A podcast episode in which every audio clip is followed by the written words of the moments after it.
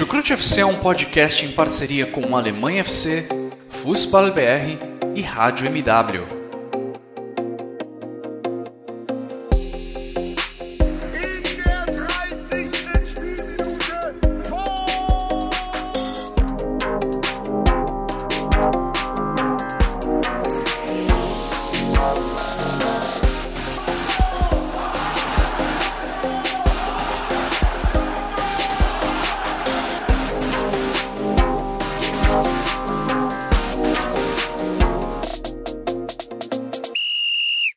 Sejam muito bem-vindas, sejam muito bem-vindos, fãs da Bundesliga. Que saudade que eu tava de falar isso. Meu nome é Guilherme Ferreira e eu recebo vocês para o primeiro episódio da temporada 22-23 do Chucrute FC.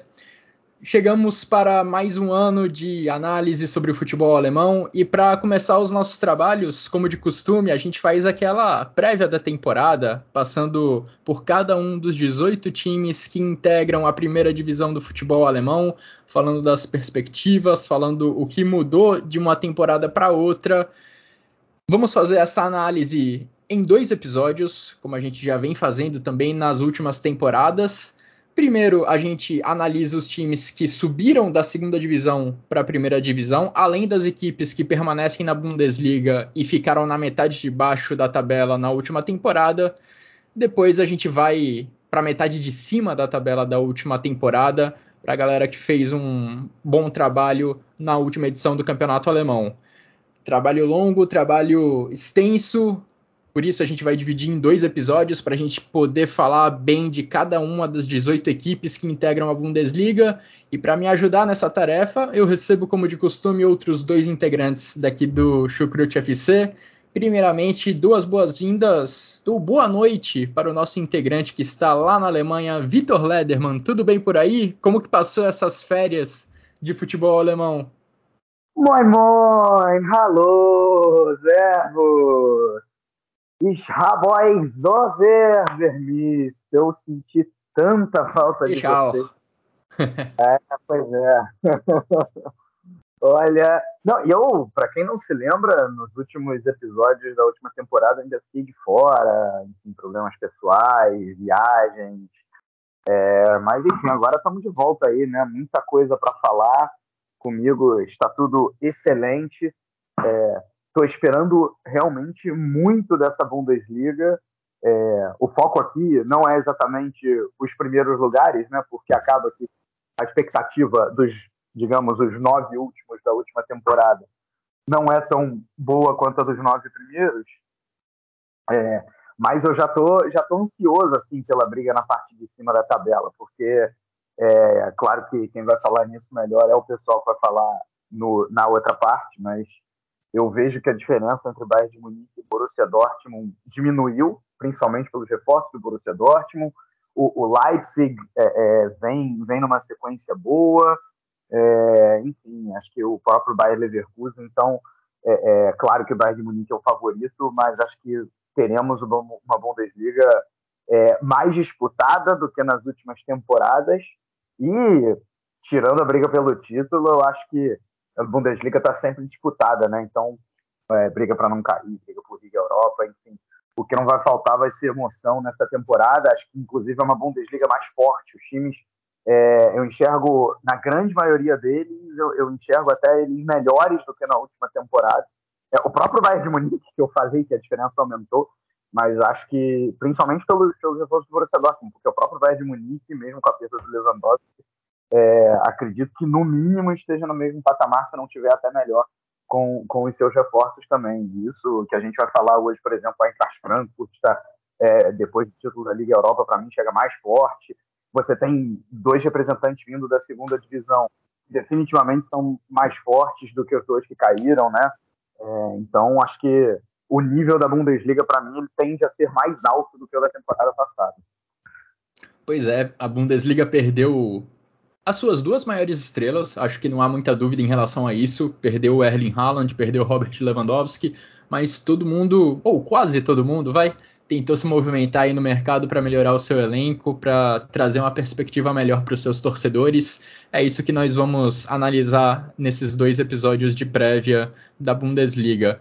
A gente além de analisar o que cada time fez nas últimas semanas, nos últimos meses, a gente também vai dar o nosso palpite, vai tentar colocar cada clube em uma caixinha de perspectiva para essa temporada. Você vai brigar pelo título, você vai brigar por competição europeia, se vai ficar ali no meio da tabela sem brigar por muita coisa ou se a briga é contra o rebaixamento. Ao longo do nosso episódio, a gente vai fazendo essa dinâmica para tentar fazer uma previsão mais específica.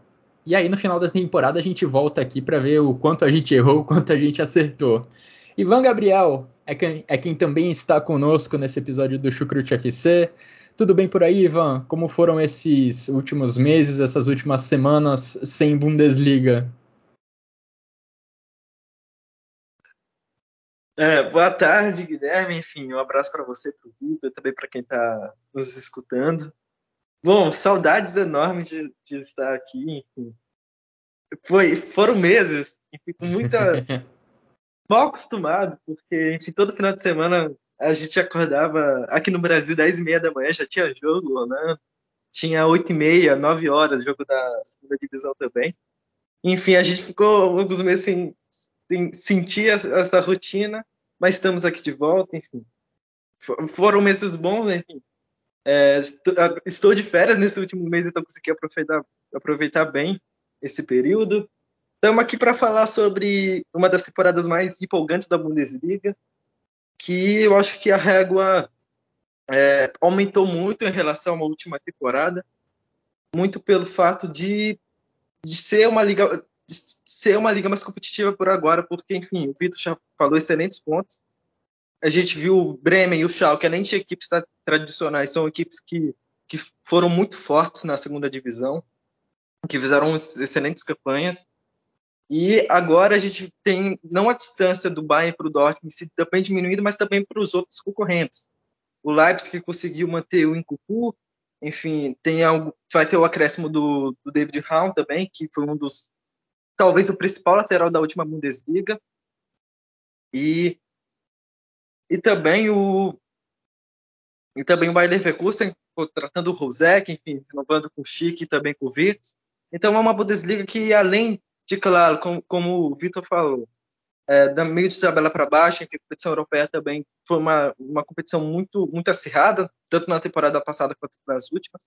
Agora também a, a, briga pelo título tende a ficar cada vez mais emocionante, enfim, e com o nível coletivo das equipes maiores, apesar de ter algumas perdas individuais, como o Lewandowski e o, e o Haaland. Pois é, muita coisa ainda pode mudar para as equipes da Bundesliga daqui nas próximas semanas, a janela de contratações ainda está aberta. Estamos gravando precisamente na sexta-feira, dia 29 de julho. Então, até durante um mês, os times ainda podem contratar, ainda podem ver alguns jogadores importantes saírem. Esse exemplo que o Ivan citou evidencia bem isso. O David Raum, pelo jeito, vai mesmo para o Leipzig. A informação de que o negócio está encaminhado saiu hoje, nessa sexta-feira o Raum deve sair de Hoffen, do Hoffenheim para ir para Leipzig. Então, muita coisa ainda pode mudar, mas nesses episódios de prévia ainda já podemos dar uma boa, uma boa perspectiva do que pode acontecer com cada uma das 18 equipes do campeonato alemão. E vamos começar os trabalhos já a partir dos times que subiram da segunda para a primeira divisão. Esse promete ser um episódio longo, então vamos partir logo para essas análises. Ah, Antes de começar, só um pequeno parêntese para dar aqueles recados de sempre, de agradecimento aos nossos parceiros do Alemanha FC, também do Futebol BR, que voltam com tudo também nessa temporada para a cobertura do futebol alemão. Agradecimento também aos nossos padrinhos que acompanham o nosso trabalho. Nossos episódios eles são disponibilizados nas principais plataformas de áudio. A gente também disponibiliza no YouTube, então você escolhe onde fica melhor para você acompanhar o nosso trabalho. Vamos começar então pelo Werder Bremen, time que subiu da segunda para a primeira divisão como segundo colocado da Zweite Bundesliga na temporada passada. Um dos clubes mais tradicionais da história do futebol alemão. Não à toa é o líder em número de temporadas na Bundesliga, na primeira divisão da Bundesliga, ao lado do Bayern de Munique. Cada clube tem 57 temporadas disputadas na elite do futebol alemão desde a criação da Bundesliga. Mas, Vitor, acho que o caso de Werder Bremen e de Schalke 04 que a gente vai comentar a seguir é parecido. São dois gigantes, dois times tradicionalíssimos de grandes torcidas na Alemanha, mas que num primeiro momento, nesse ano, logo após o acesso, acho que o objetivo tem que ser, o objetivo primário tem que ser pensar em não cair novamente, inclusive em razão de problemas financeiros que impedem muitas contratações ou contratações de peso. Acho que esse tem que ser o objetivo tanto de Werder Bremen quanto de Schalke 04. Você também vê dessa forma ou você acha que o Werder Bremen pode sonhar com um pouco mais?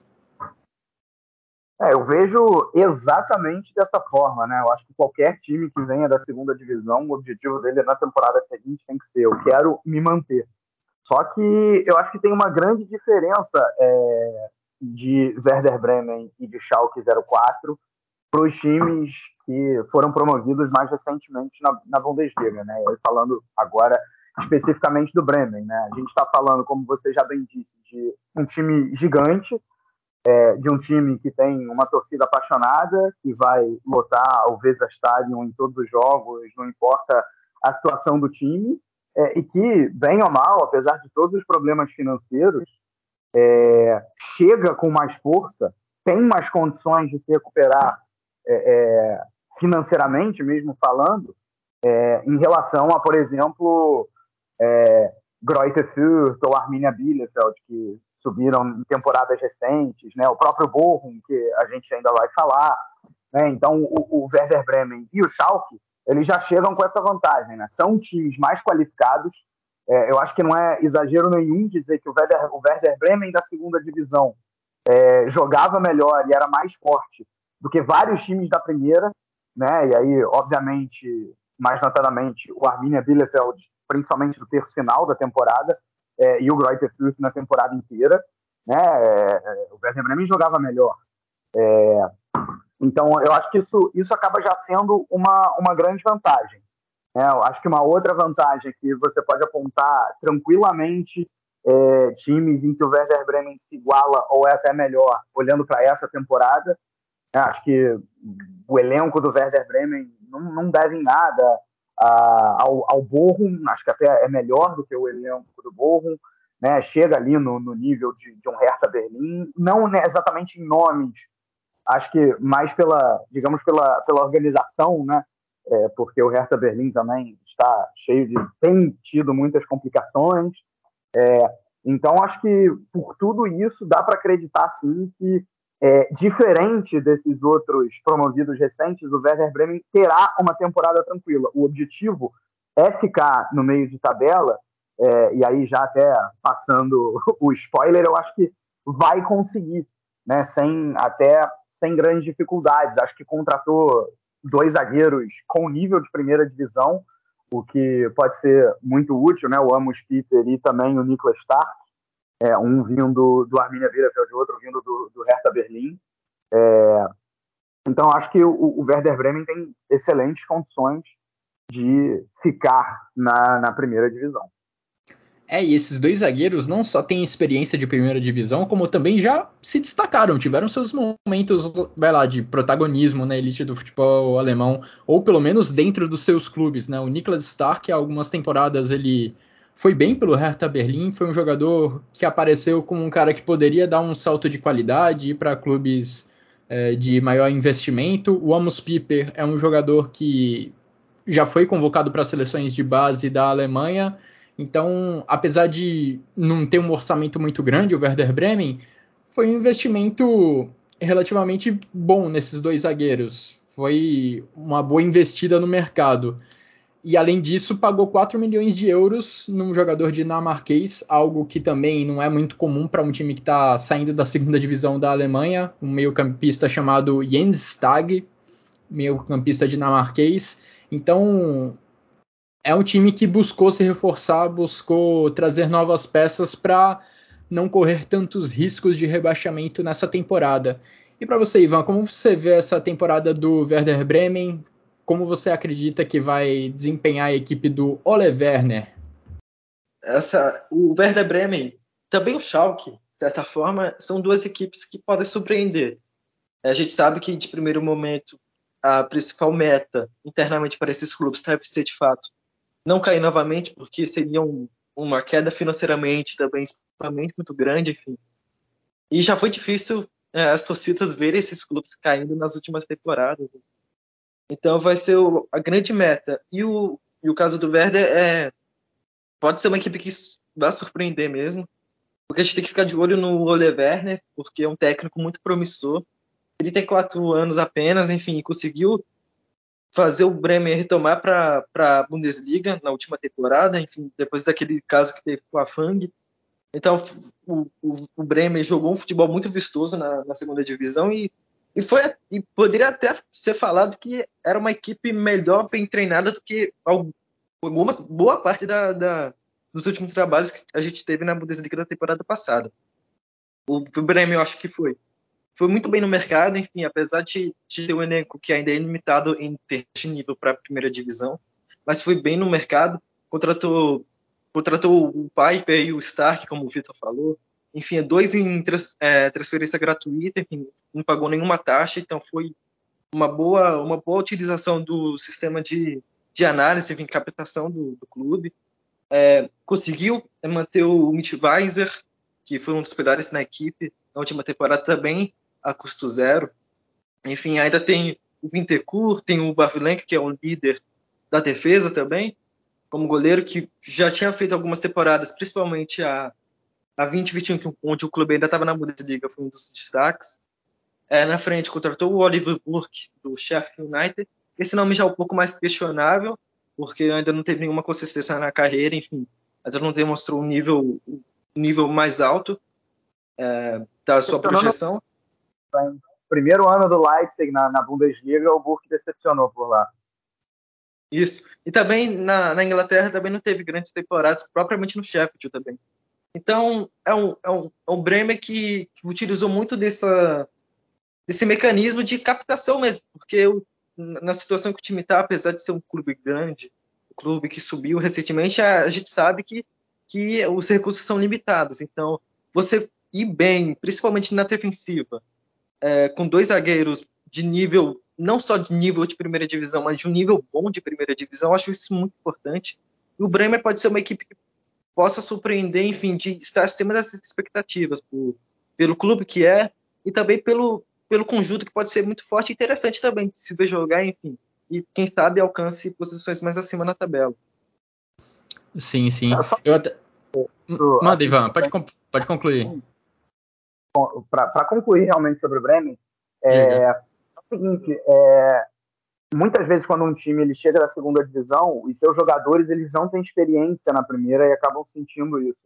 E talvez por só ter ficado uma temporada na segundona, não é o caso do Bremen. Além dos dois é, zagueiros que a gente já citou, é, e o, o, o, Ivan também falou no Weiser, né, o Pavlenka, Leonardo Bittencourt, é, é, Romano Schmidt, que, era jogador do Freiburg até recentemente, o próprio Nicolas Fulkrug, são jogadores com experiência em primeira divisão. Né? Eles não vão chegar e, e, disputar a elite pela primeira vez. Então, acho que, acho que isso também pesa em relação ao Bremen é, conseguir ficar na, na, na primeira divisão nessa próxima temporada. Sim, com certeza. Eu mencionei mais cedo né, que o Piper e o Stark tinham sido investimentos da equipe do, Hertha, do Werder Bremen, mas só para deixar claro, eles vieram sem custos para a equipe do Werder Bremen. O Jens Stag, de fato, custou 4 milhões de euros, o que é um investimento considerável para uma equipe que está subindo agora, mas o Stark e o Piper vieram sem custos, estavam sem contrato. O mesmo vale para o Mitchell Weiser, que foi uma peça importante para a equipe do Bremen na temporada passada, fazendo a ala direita do time. Ele pertencia ao Bayer Leverkusen, voltou de empréstimo nesses últimos meses, mas com alguma turbulência conseguiu se acertar lá com o Bayer Leverkusen, deixou o clube de graça e vai se juntar novamente à equipe do Werder Bremen. E para trazer um pouco de contexto sobre como o Ole Werner conduziu o Werder Bremen à primeira divisão, ele chegou no meio da temporada passada ao clube. O Werder Bremen não estava fazendo uma temporada muito legal. Ole Werner foi contratado e aí ele impulsionou uma arrancada impressionante do Bremen na segunda divisão da Bundesliga. Foi mantido para essa temporada e é um estilo de jogo que, como o Ivan e o Vitor já mencionaram, era um estilo de jogo ofensivo que gostava de propor o jogo, não ficava muito recuado em campo. A questão agora é saber se ele vai conseguir manter esse estilo de jogo entre os melhores times da Alemanha. Jogadores, o próprio Ole Werner mencionam que a ideia é manter a mesma proposta, mas vamos ver como que isso vai se, se, traduzir em campo, porque a dificuldade é muito maior, o sarrafo é muito mais alto e será um desafio para o Werder Bremen conseguir é, permanecer fiel às suas ideias quando vier uma, duas, três derrotas consecutivas, como pode acontecer naturalmente ao longo dessa temporada. É, só para a gente fechar esse capítulo de Werder Bremen, Vitor e Ivan, começando pelo Vitor. Você acha que o Werder Bremen briga de fato contra rebaixamento ou você acha que ele fica ali naquela turma da galera que não briga por muita coisa? Aquela turma de meio de tabela que nem vai para a Europa, nem se preocupa muito com a queda? Ah, eu, eu, acho que em algum momento da temporada, principalmente no início, o Werder Bremen vai acabar se preocupando em não cair. Né? O que, é que eu quero dizer com isso? Vai ficar ali em 13 terceiro, 14 quarto, variando por esse lugar, é, mas vai chegar no final, assim, digamos, com umas duas rodadas de antecedência e já vai garantir a permanência. Liga Europa talvez seja sonhar demais. E para você, Ivan, em qual caixinha você coloca o, o time do Bremen? Por agora, por, por, agora eu também coloco na briga contra o rebaixamento. É, e acredito que essa caixinha específico para a maioria dos clubes é, que naturalmente a gente projeta para brigar embaixo da tabela não seja nem algo significativamente ruim, porque a gente sabe que o, a régua da Bundesliga aumentou muito, então vai ter clubes que de primeiro momento vão de fato brigar para não cair. E esse eu acho que é o caso do, do Werder Bremen. É, eu acho que sonhar acima talvez seja um décimo lugar, ou até mesmo Conference League. Então, eu acho que o Bremen vai estar nessa primeira, primeira prateleira, enfim, é, dos que estão debaixo é, da, primeira, da primeira metade para baixo. Eu também, eu vou falar que o Werder Bremen consegue ficar ali numa zona relativamente tranquila da tabela, que não vai brigar contra o rebaixamento até o final. Vou para arriscar um palpite um pouco mais ousado, vou colocar o Werder Bremen nessa situação de time que vai ficar ali na região do meio da tabela, sem muita condição de alcançar a competição europeia, mas também sem viver grandes riscos na temporada. Virando a página, vamos falar de Schalke 04, campeão da última temporada na segunda divisão da Bundesliga e que acho que também começa a temporada pensando em não cair para a segunda divisão novamente. A própria diretoria do Schalke coloca que esse é o objetivo do Schalke não só para esse ano, não só para essa temporada, como também para a temporada que vem. O Schalke pensa em trabalhar em passos pequenos, passo a passo para se reestruturar e só então voltar a brigar alto, voltar a sonhar com competições europeias, com coisas, com objetivos mais altos ao longo da temporada. Se aplica, Vitor, esse mesmo raciocínio é bem parecido, eu acho, né, o raciocínio tanto para Werder Bremen quanto para Schalke 04. É, eu, eu, acho que a conclusão final ela acaba sendo a mesma, realmente. Né? O, o, o, o, core do negócio realmente é Schalke e Werder Bremen no, no mesmo balaio. Só que eu, eu vejo algumas diferenças. É, eu acho, por exemplo, que o Werder Bremen tem um elenco um pouco mais robusto do que o Schalke. Né? É, o que eu falei no último momento do Werder Bremen de ter jogadores com experiência em primeira divisão. Claro que o Schalke também os tem, né? também ficou só uma temporada na, na, segunda divisão, mas tem menos que o Werder Bremen. Você olha, tá, no gol, excelente contratação dos Volov, é, é para mim, um dos melhores goleiros da Bundesliga. É, só que acaba e tem o Thiago ali na zaga, que tem também jogou primeira divisão. Aí você olha para o meio-campo, Dani Lasta, com, com muito tempo no Mainz. É, contratou o Sebastian Polter vindo do Borro, o Marius Bulter vindo do Union Berlim. São nomes que, para mim, é, é, têm menos robustez do que os nomes que a gente citou do Werder Bremen. É, então, nesse sentido, eu acho que o Schalke larga um pouco atrás. Por outro lado, o Schalke tem uma vantagem, é, que é de, principalmente fora de campo, e olhando o histórico da última década, de ser um time mais estável. Não que a queda do Schalke duas temporadas atrás tenha sido um acidente, longe disso, quem acompanhou sabe muito bem, né? A gente cansou de falar aqui.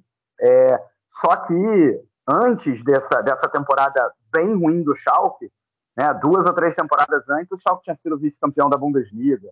É, jogou a Champions League, agora eu não lembro exatamente, mas coisa de quatro, cinco vezes ao longo da última década, né?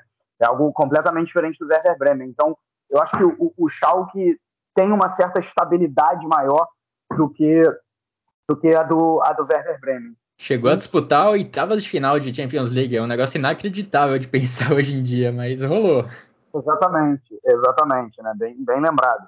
É, então, é, é, é assim, para concluir, acho que a linha mesma do Werder Bremen, né, realmente tem, assim, é melhor do que alguns times dessa primeira divisão jogou melhor na segunda divisão do que vários times da primeira, não tem como negar. Então, é, acho que também vai ser mais um time de, de meio de tabela. É, e estou curiosíssimo para ver como será a temporada de Simon Terrode. Né? Simon Terrode é aquele cara, bicho papão de segunda divisão, é, o maior artilheiro da história da segunda divisão, mas todas as vezes que teve chance na primeira, não aproveitou é um jogador de muitos gols na segunda, mas de poucos na primeira, né? É, ele até pensou em sair, ele muitas vezes faz isso, né? Ele sobe um, um time que está na segunda divisão, né? consegue a, a, promoção e aí acaba permanecendo na segunda divisão é, para ajudar o time seguinte. Vitor, e aí o tra... não, fala. Traga, até os números para você, para ilustrar o seu comentário. Na Zweite Bundesliga, o Simon Terode tem 172 gols marcados na carreira em 283 partidas. Vai lá, uma média de mais de um gol a cada duas partidas, praticamente. Na Bundesliga, na primeira divisão, ele tem 10 gols marcados em 51, em 51 partidas. Dá para notar bem que essa média é muito inferior. Exatamente.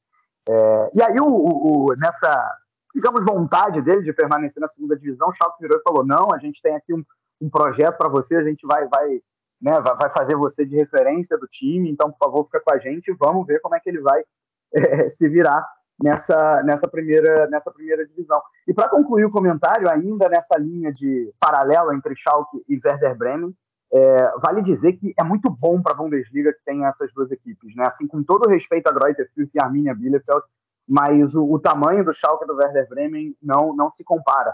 Né? Inclusive, Sim. a temporada passada, é, ela teve uma, uma média de espectadores mesmo na, na TV, eu não estou falando no estádio, no estádio a, a, ocupação ela é sempre muito boa, né? Claro que é, nesse ano vai acabar tendo mais, porque os estádios de Schalke e de Werder Bremen são muito maiores do que os estádios de Bielefeld e de Greuther Fürth, mas é, falando mesmo de espectadores na TV, de interesse pela Bundesliga, é, a temporada passada foi abaixo da expectativa, muito pela ausência desses grandes times, né?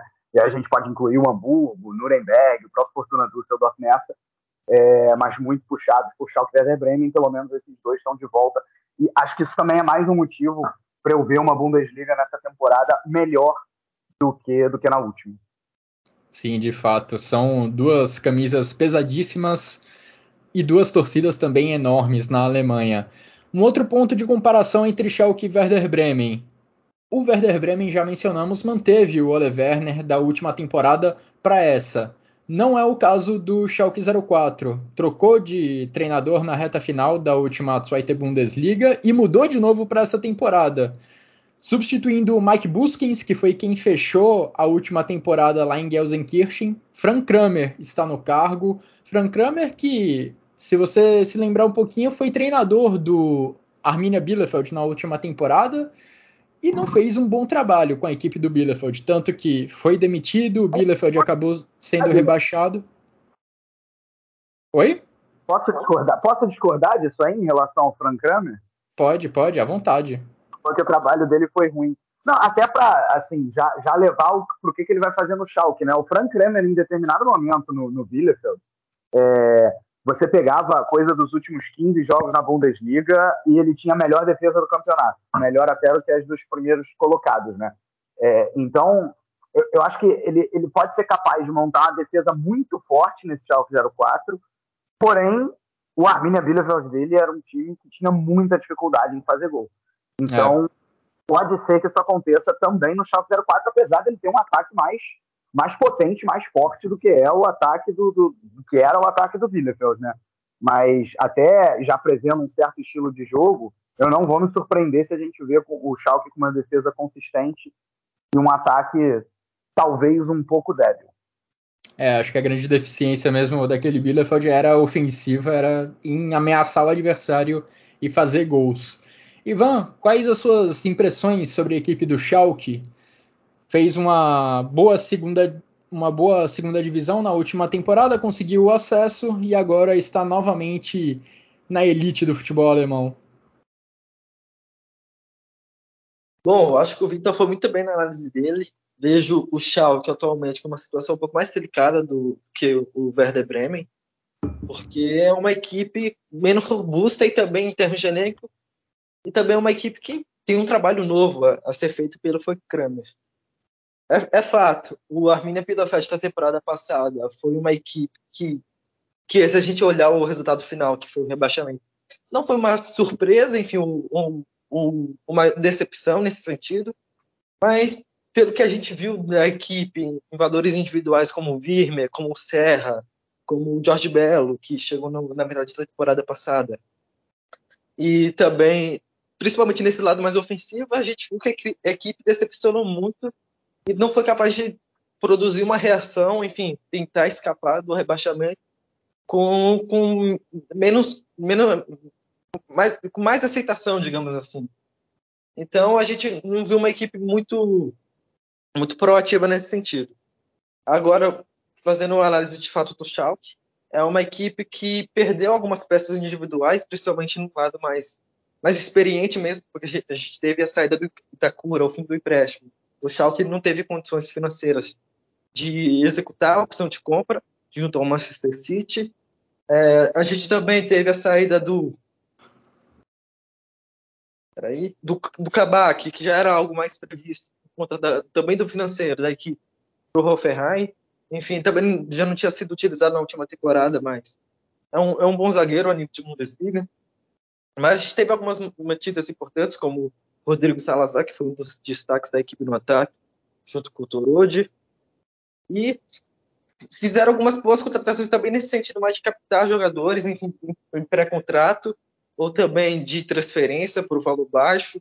O Salazar falando dos, dos casos que custou um milhão e meio para o Schalke, enfim, tem o Molê que, que custou 500 mil euros, tem o Tou Kraus, que é uma taxa de empréstimo, um empréstimo com uma taxa de 500 mil, teve o Solof, que também foi uma, um, empréstimo com opção de 300 mil, então foi o, foi um Schalke que soube contratar Nesse sentido, aproveitou também a, a possibilidade de trazer o Kral, que é o, também um volante, né, junto ao junto ao Spartak Moscou da Rússia, por tudo que pelo todo o contexto, enfim, que a gente está tendo no futebol na Ucrânia e na Rússia. Então foi, foi o Schalke que soube aproveitar oportunidades, claro. Não, te, não trouxe nomes muito acima, enfim, de um nível já mais estabelecido dentro do futebol alemão, que a gente já havia acompanhado nas últimas temporadas, mas foi um Schalke que fez boas transferências e que garante ao seu torcedor minimamente a, a, a expectativa de, de, da permanência ser algo muito mais tranquilo e também de ter algumas peças que podem surpreender ao decorrer da temporada. É, o Schalke de fato buscou, foi um clube muito ativo no mercado, buscando algumas alternativas de baixo custo, buscando alguns empréstimos. Um desses casos é o que você já mencionou, do Alexander Schwolow, e é curioso a gente notar como a posição de goleiro vem sendo um problema para o Schalke desde 2019, praticamente, quando o Ralf Fährmann entrou em declínio. O Alexander Nubel lá atrás entrou, foi extremamente irregular, depois saiu do clube. E agora o Alexander Scholov foi contratado por empréstimo para ser titular. A intenção é que Scholov assuma a camisa número 1 um do Schalke camisa número 1 um no sentido figurado nesse caso, porque o número 1 um permanece com o Ralf Fährmann, que é um cara de mais história no clube, mas o Scholov deve ser o titular lá em Gelsenkirchen, substituindo o Martin Freisel, que deixou o clube depois de ser o titular na posição durante a última temporada. Ou seja, é um clube que vem tendo uma certa instabilidade na posição de goleiro nos últimos anos. O Cholov também precisa dessa. De um, precisa recuperar a confiança depois de aparecer bem lá no Freiburg. Foi para o Hertha Berlim, onde não teve uma passagem muito boa. Acho que o Schalke precisa de um bom Cholov e o Cholov também precisa do, do Schalke nesse momento para que os dois possam recuperar o bom nível para que os dois possam recuperar a confiança disputando agora a Bundesliga.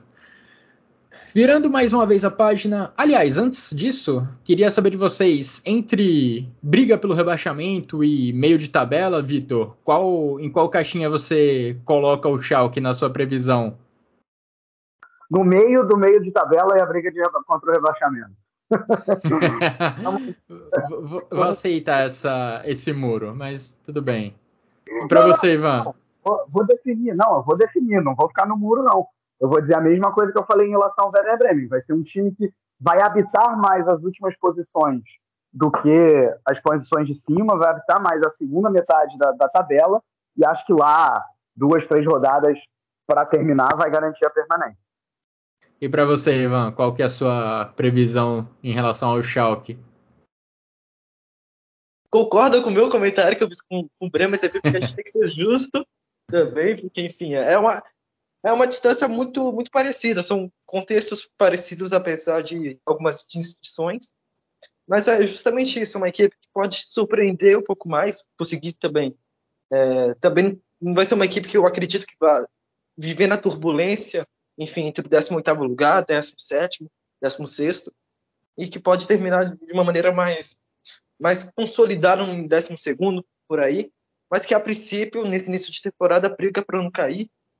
Enfim, é como, como, a gente falou, é, vai ter equipes que, que vão ter que ficar nessa, nessa caixinha porque ah, o nível das outras também subiram, enfim. Então, de primeiro momento, vai ser, vai ser isso, para o Schalke e para o Bern. É, eu vou colocar o Bremen um degrauzinho abaixo, o Schalke, perdão, um degrauzinho abaixo do Bremen. Vou dizer que o Schalke briga mais contra o rebaixamento, enquanto o Bremen fica mais numa posição de meio de tabela.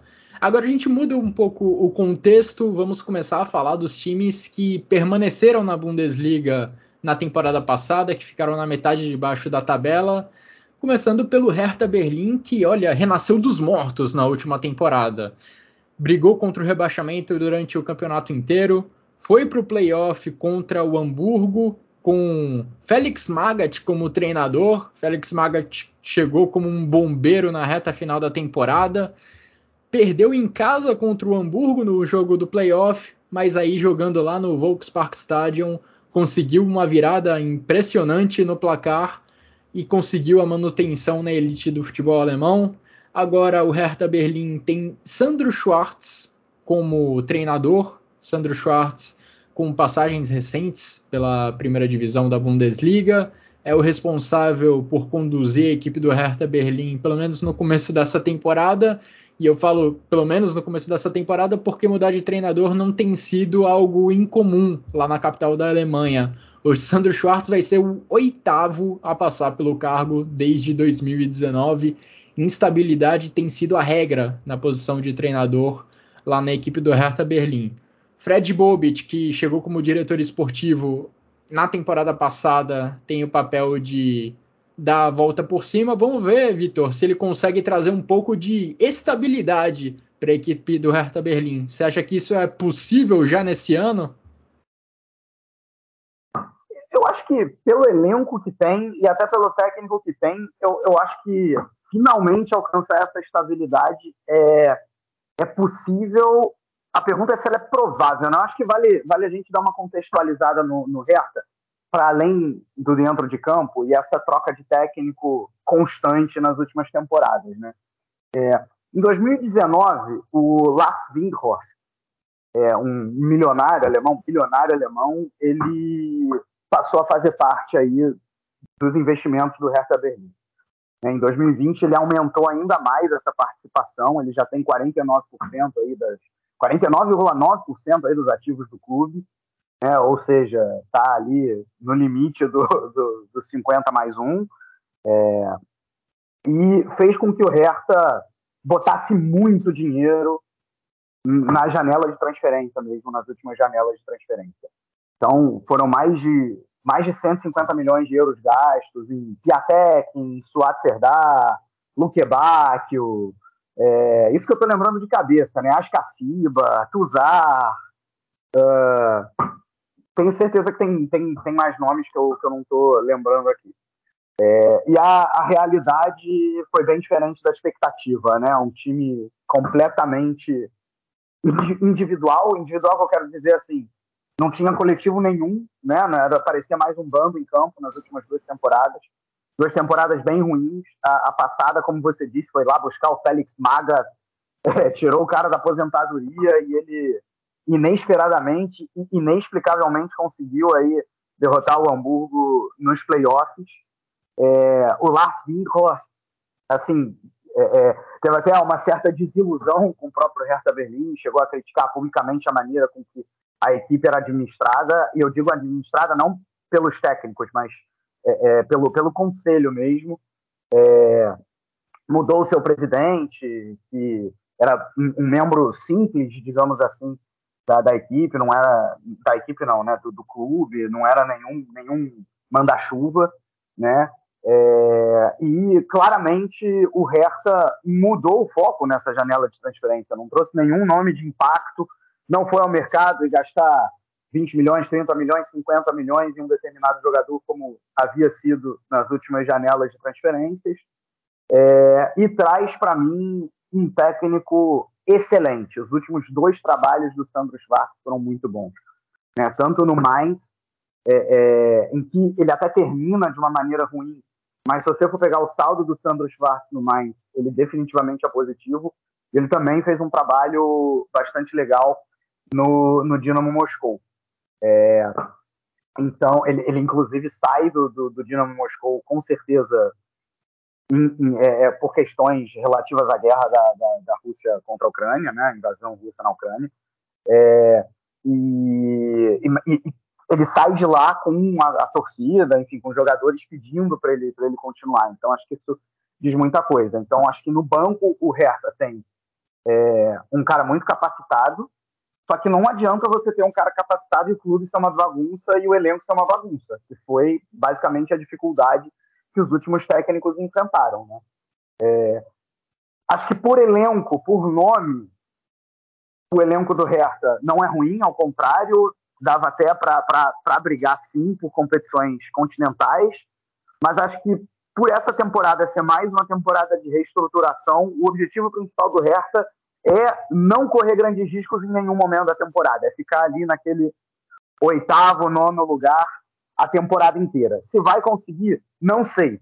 Né? Eu acho que diante desse investimento todo que o Hertha tem, do Lars Kinfors, em algum momento né, vai acontecer do Hertha encaixar uma boa temporada. A pergunta é se já é nessa. Eu faço um paralelo, é, é, uma, uma, comparação é, com, com o Wolfsburg de, de, algumas temporadas atrás. Vamos lembrar que o Wolfsburg jogou duas vezes seguidas o playoff nas temporadas uh, 16, 17, 17, 18, 17, 18, 18, 19, eu me perco nas datas, né? Mas que uma vez ganhou do Eintracht Braunschweig e a outra do e a outra do Holstein Kiel. É, e acabou ficando na primeira divisão em ambas e depois conseguiu duas classificações consecutivas para a Liga Europa. É, é, também, enfim, acho que com a mesma lógica né, do, do Hertha Berlim, um elenco relativamente qualificado, com dinheiro de investimento. É, e é o que eu estou querendo dizer, em algum momento eu acho que esse Hertha vai encaixar e vai conseguir vaga numa competição continental. Eu só acho que ainda não é dessa vez. É, o Hertha costuma dizer que o futuro pertence a Berlim. Vamos ver quando esse futuro vai finalmente chegar no Hertha, né? A Europa já chegou para o União Berlim, mas ainda não chegou para o Hertha. É, a União Berlim já chegou, né? Sim, exatamente. E para você, Ivan, o futuro já vai pertencer ao Hertha Berlim nessa temporada ou vão ter que esperar um pouquinho mais? Bom, o investimento que o, que o investidor propriamente fez era para isso, né? Era para já ter chegado no futuro. Mas algumas temporadas.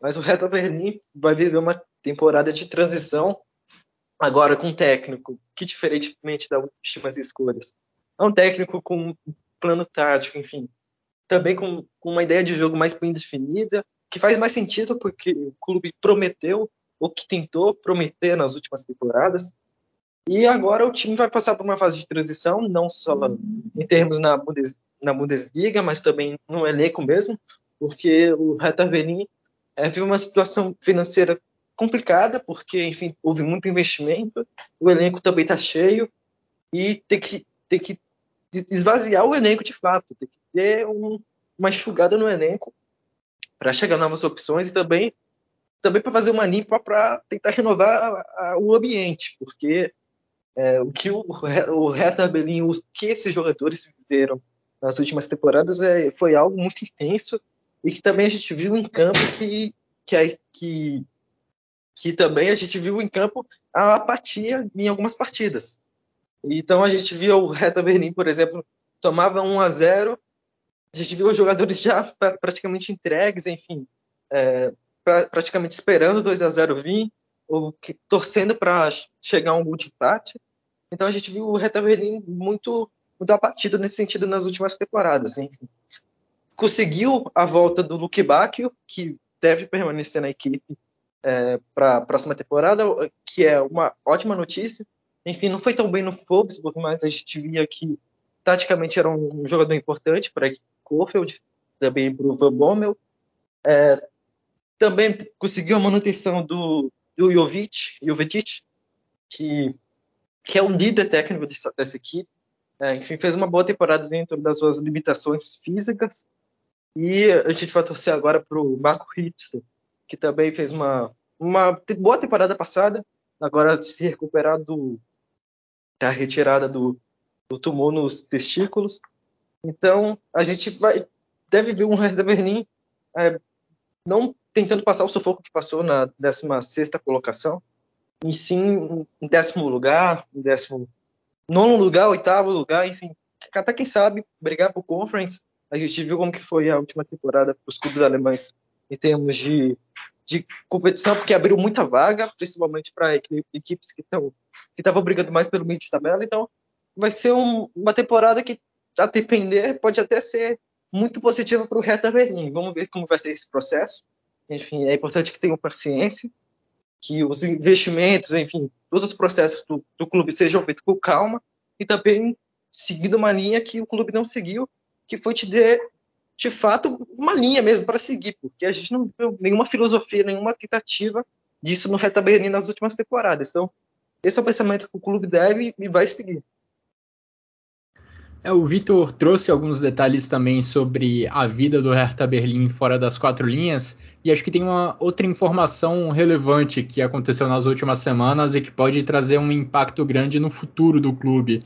Teve eleição presidencial no Hertha Berlim recentemente e Kay Bernstein foi eleito novo presidente do Hertha Berlim. Ele venceu um parlamentar alemão que era até considerado favorito nessa eleição e que representaria um, uma gestão um pouco mais tradicional, talvez. E por que o Bernstein pode mudar um pouco a perspectiva no Hertha Berlim?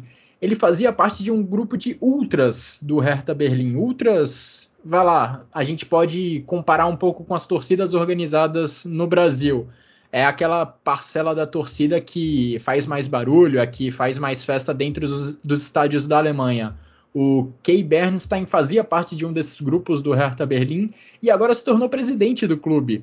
A eleição é inclusive vista como uma vitória para a cena das torcidas alemãs como um todo, pode trazer uma espécie de visão diferente para a gestão do clube. Ele agora vai, digamos, trabalhar diretamente com o Lars Windhorst, que é um investidor que tem que manter esse diálogo com o presidente. Ele, inclusive, o Lars Windhorst, não tinha uma boa relação com o presidente anterior, o Werner Gegenbauer. O Lars Windhorst, acho que não sem tanta razão, meio que acusava o Gegenbauer de investir mal, de gastar mal o dinheiro que o Windhorst colocava no clube. Acho que as contratações recentes que o Vitor mencionou, as contratações caras e recentes de eh, Lucas Tuzar, por exemplo, de Christoph Piontek, são ótimos exemplos disso. Vamos ver como será o futuro da equipe do Hertha Berlim, conduzido agora por um ex-ultra, um ex-torcedor de, de, arquibancada. Eu li um, um, relato, inclusive, que ele era um dos caras da torcida do Hertha Berlim que ficava lá segurando o megafone, falando com a torcida, puxando os gritos de guerra. Agora ele terá uma perspectiva totalmente diferente, terá uma vivência totalmente diferente do que é o dia a dia do Hertha Berlim. Para a gente mudar de clube, Ivan, qual que você acha que vai ser a briga do Hertha? Vai ser mais meio de tabela mesmo, como eu entendi pelo seu comentário, ou vai ser algo acima, talvez bu é, buscando uma vaga na Europa, ou ainda brigando contra o rebaixamento? Em qual patamar você coloca o Hertha?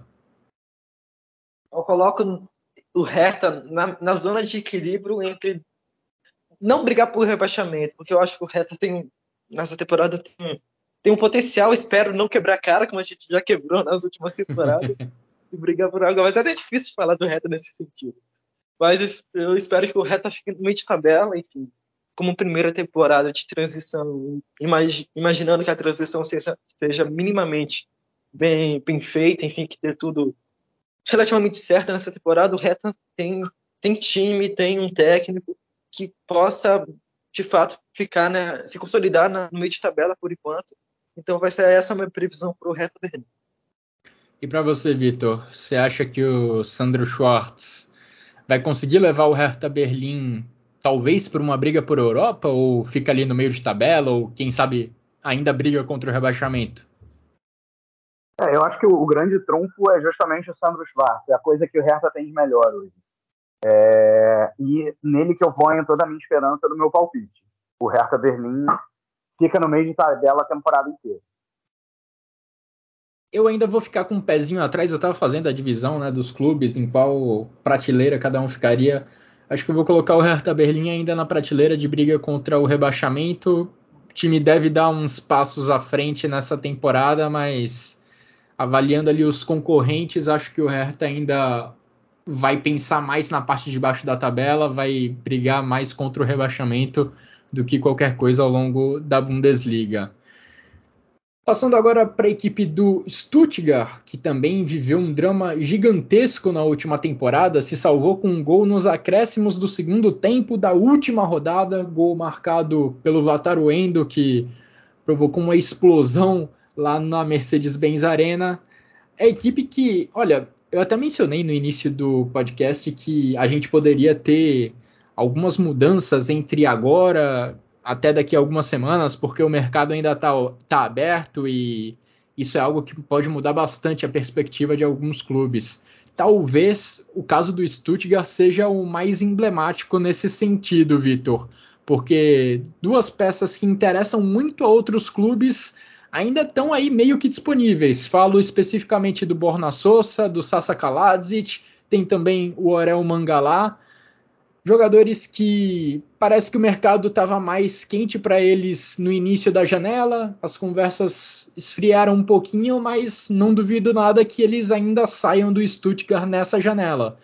E se eles saírem de fato, muda bastante a perspectiva para o Pellegrino Matarazzo. Você vê também dessa forma? O que, que você pensa dessa equipe do Stuttgart para essa temporada 22-23? É, eu, eu acho que isso que você falou das transferências acho que a primeira metade de temporada do Stuttgart, quando o Kaladzic estava machucado e chegou um momento da temporada que os principais artilheiros da equipe eram os zagueiros, o Mavropanos e o Anton, é, acho que diz muito é, o que, que, pode acontecer com o Stuttgart caso o Kaladzic realmente saia. É, e o Borna Souza também, né? O Borna Souza foi o grande arco do Kaladzic ao longo das duas últimas temporadas né, o, o ala ali pela esquerda, que muitas vezes botava a bola certinho na cabeça do, do Kaladzic. Então, se você perde um dos dois, já faz uma diferença absurda. Se perder os dois, então, é, é, fica, as coisas ficam muito complicadas para o Stuttgart. Você ainda tem outros jogadores bons, a, a, defesa, eu gosto muito desses nomes defensivos, né? Do, do, Anton, do Mavropanos, o Kent, que, que, até chegou no meio da temporada passada vindo do Hertha Berlim, tem ainda o Silas Bumpa, ex-Mamanguituca, né? É, é, são, são jogadores até que você coloca coloca alguma esperança. Esqueci de citar o Vataruendo. É, só que vindo de uma temporada em que se esperava muito e o Stuttgart acabou entregando pouco, é, sem nenhuma grande contratação que você pode dizer agora nesse cara eu confio. E ainda com a possibilidade dessas saídas né, de Kaladzic e, e Borna Souza, o Kaladzic ele claramente quer sair, né? Ele, é, se ele pudesse, ele estava tava no Bayern de Munique amanhã para ser ali um, um, camisa 9 que o Bayern de Munique ainda não tem, mas que ele claramente ficaria na reserva, né? Porque vamos, vamos deixar claro que o Kaladzic é bom jogador, mas não, não é, para mim, ele não é nível Bayern de Munique. Ele é bom, mas não nível Bayern de Munique.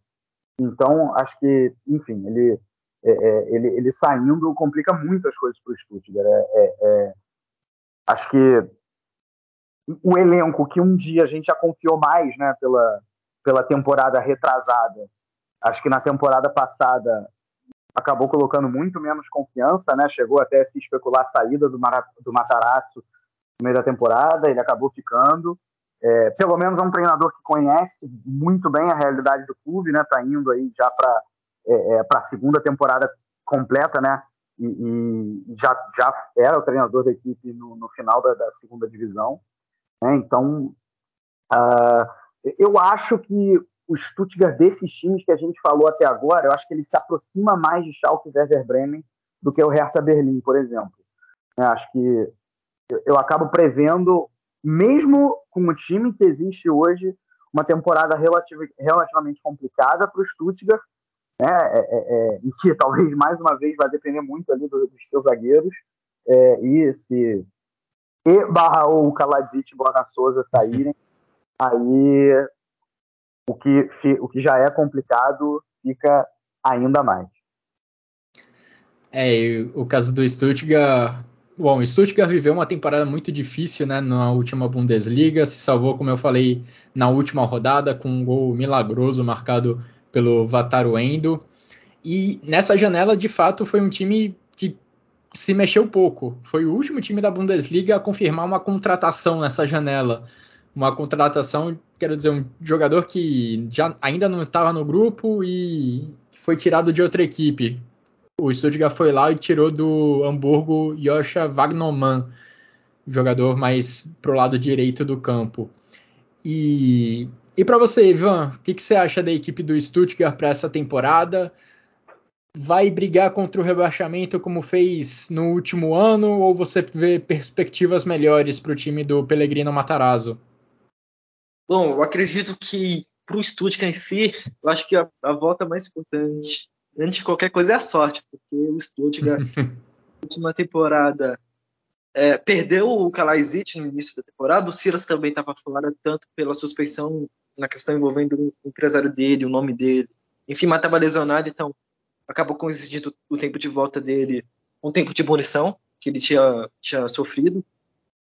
E na frente a gente viu que o, o, time não tinha uma largura até a chegada do Thiago Tomás, que acabou assumindo o protagonismo, fez uma muito boa segunda metade de temporada.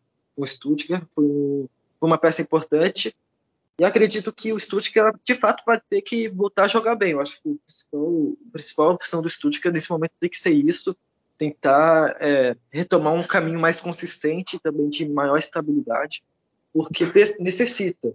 Enfim, em termos de estilo de jogo, de tática, vai ser uma equipe que vai tentar trabalhar mais sem a ideia de ter alguém como o Kalaizic é, na frente do ataque também porque o Kalaizic é um cara mais mais âncora mesmo, um jogador mais fixo no ataque, e também com agora o Thiago Tomás sendo utilizado como uma peça mais centralizada, também o, o Silas, também uma peça de lado, o Chulinov, que pode ser uma peça que pode surpreender. São jogadores que precisam de espaço, então vai ter que haver uma dinâmica completamente diferente entre a equipe mesmo, para não ser mais dependente do Kalajdzic como foi na última temporada. A gente viu que, que, a gente, que os zagueiros eram os artilheiros do Stuttgart, principalmente o Mavropanos. Então, é um Stuttgart que vai tentar retomar o, o, o, bom caminho, o caminho certo. E eu acho importante ter mantido o, o Matarazzo, porque, ao meu, no meu ponto de vista, é um dos melhores técnicos da Bundesliga, apesar do último, do, da última temporada. E vai ser um, vai ser um Stuttgart que vai tentar aproveitar uma, uma ou duas movimentações de mercado, enfim. É bem na linha do Hertha também, do Hertha não, perdão, do Bremen e também do, do Schalke, vai ser mais no sentido de aproveitar as oportunidades que o mercado tende a dar, enfim, também utilizando bastante o scout, que é uma, é uma peça muito importante na Bundesliga como um todo, e vai ser esse caminho que o Stuttgart vai seguir.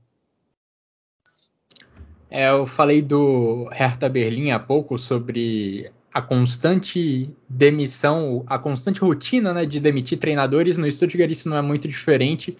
Nos últimos oito anos, o Stuttgart foi uma máquina de moer treinadores. Houve até uma brecha para demitir o Pellegrino Matarazzo na última temporada, mas ele foi mantido e agora tem dois anos e meio no cargo. Inclusive, em número de jogos disputados na Bundesliga, na primeira divisão, o Pellegrino Matarazzo empatou com o Joachim Löw. Os dois têm 68 jogos disputados como treinador da equipe do Stuttgart. E se o Pellegrino Matarazzo seguir no comando até o final dessa temporada 22-23, ele vai chegar a um seleto grupo de pelo menos 100 jogos como treinador do Stuttgart na Bundesliga. Uma coisa interessante que eu vi sobre o Stuttgart, é, me preparando né, para fazer esse episódio do Chucrute, é que na última Bundesliga, o Stuttgart foi um dos times que mais deu minutos a jogadores jovens, abaixo apenas do Leverkusen, que liderava por muito esse ranking, o Greuther Fürth e o Borussia Dortmund. Mas foi um dos times que menos deu minutos a jogadores formados na própria base. Ficava na frente só de Union Berlim, Leipzig e Bayern de Munique. E nessa temporada, aparentemente, a diretoria do Stuttgart vai tentar dar mais espaço para jogadores formados na própria base, para jogadores jovens. Existe a perspectiva de, caso o Sasa Kaladzic saia, um garoto de 19 anos pode ganhar espaço, um garoto chamado Thomas Castanaras. Vamos ver se o Stuttgart vai seguir mesmo esse caminho de não só dar espaço para jogadores jovens, mas também jogadores jovens e formados nas próprias categorias de base do clube. E vamos ver se essa pode ser uma receita que vai deixar o time tranquilo na primeira divisão, sem passar os sustos que aconteceram na última temporada. Falando nisso, Vitor, você acha que o Stuttgart é mais uma equipe para brigar contra o rebaixamento, para ficar no meio da tabela? Qual que é a sua previsão exata aí para a equipe do Pellegrino Matarazzo? Eu acho que alguém tem que brigar contra o rebaixamento, né? Mesmo quando está todo mundo com um elenco qualificado, alguém tem que brigar para não cair. É, e aí eu, eu acabo colocando o Stuttgart mais nesse grupo, né, de times que briga para não cair, mas acho que tem perfeitas condições de, no final, garantir a permanência. E para você, Ivan, onde é que você, em qual caixinha você coloca o Stuttgart? Na de briga contra o rebaixamento ou na de meio de tabela? E de tabela, eu acho que o Stuttgart tem recursos no elenco e também na base, porque é uma base do Stuttgart é uma das melhores da Alemanha, para brigar por meio de tabela em primeiro momento. Se vai alcançar, se vai surpreender que nem fez na temporada que, em que voltou à Bundesliga, acho que é outra questão. Depende muito do contexto que a liga vai estar no momento. E também, enfim, de fato, desse sentido mesmo, uma equipe vai estar. A gente pode ter uma projeção que a equipe esteja um nível muito acima, enfim, dentro daquilo que a gente tem, tem falado aqui. Então é uma questão que vai que a gente só vai ver ter uma comprovação no, no decorrer da temporada. Eu gostaria muito de saber o final da janela de transferências para dar esse meu palpite, mas vou confiar que o Stuttgart vai manter suas principais peças e coloco o Stuttgart aí como time de, de meio de tabela para essa próxima temporada da Bundesliga. Mas, de novo, a janela de transferências vai dizer muito sobre o destino desse time. Bom, vamos agora para o 14 colocado da última temporada do campeonato alemão. Vamos falar da equipe do Augsburg, que passou por uma reformulação nos últimos meses, nas últimas semanas, porque logo depois de garantir a permanência na elite pela 11 temporada consecutiva, o presidente do clube, o Klaus Hoffmann, decidiu deixar o cargo por questões de saúde. Além disso, Marcos Weinziel, treinador da equipe, também optou por deixar o Augsburg e para o lugar dele o Augsburg contratou Enrico Massen, treinador que era do da segunda equipe do Borussia Dortmund, do Borussia Dortmund 2. Treinador que tem apenas 38 anos. E Ivan, acho que a, escolha pelo Enrico Massen demonstra uma tentativa do Augsburg de tentar ir um pouco fora da caixa, de pensar um pouco diferente. Um cara jovem que parece ter ideias de jogo mais ofensivas, o Augsburg pode estar tentando dar um passo um pouco diferente em relação ao que deu em temporadas passadas. Exatamente. É, esse pequeno resumo que você fez eu acho que é perfeito, porque é, em comparação aos outros clubes da Alemanha, o Augsburg está sendo um dos últimos, é, pelo menos da primeira divisão, a dar esse passo mais, mais, mais diferente, enfim, tentar explorar o mercado de jovens jogadores e agora também de um técnico mais jovem também, uma ideia mais é, propositiva. O Henrico Massen fez um, um, um, trabalho muito bom na, no segundo time do Dortmund, levou a equipe para a terceira divisão da futebol alemão. Agora, também é um indicativo desse caminho que o clube vai seguir, também agora sendo liderado por trás um investidor. E a, e a gente teve também um, indícios dessa mudança de, de de pensamento, de postura, quando a gente teve a, a compra do Ricardo Pepe, que foi uma que foi a maior compra da história do clube. A gente, a gente definitivamente não estava esperando a chegada dele por 18 milhões de euros. Enfim, é foi é uma... por muito a compra mais cara da história do Augsburg. Exatamente, 18 milhões de euros. A gente via que Gladbach, que Wolfsburg também, que suou para comprar o Max Cruz na, no final da última janela. A gente não estava vendo esses clubes investirem tanto em termos de transferência nesse nível, 18 milhões, quase na faixa dos 20. Então foi um sinal muito bem, muito bem dado pela, pelo investidor do Hertha, do Augsburg, perdão. Agora, a equipe conseguiu contratar o Arne Meyer, é, junto ao, Hertha Berlim também. O Raskai também voltou. É, a gente teve a saída do Gregory, que para mim foi o melhor jogador ofensivo da equipe na última temporada. Enfim, marcou seus gols que tiveram importância na permanência da equipe. E vamos ver como vai, vai ser a situação do, da equipe agora, porque é, recentemente o, o Niklas Dorsch, um dos pilares dessa equipe, um volante, acabou se machucando, quebrou o, pré, o pé na, no último amistoso da pré-temporada. Enfim, então é uma baixa muito, muito significativa para o Augsburg. Mas a equipe vai tentar, enfim, dar um passo, passo acima do que que havia dado na última temporada e também nas últimas.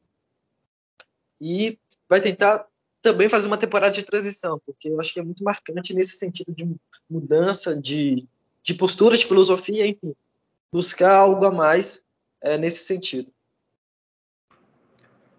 É, uma escolha de treinador que acho que demonstra um pouco uma vontade de não só sobreviver a qualquer custo, mas também praticar um futebol um pouco mais atraente. Vamos ver o que o Henrico Massen consegue produzir com esse elenco que ele tem nas mãos.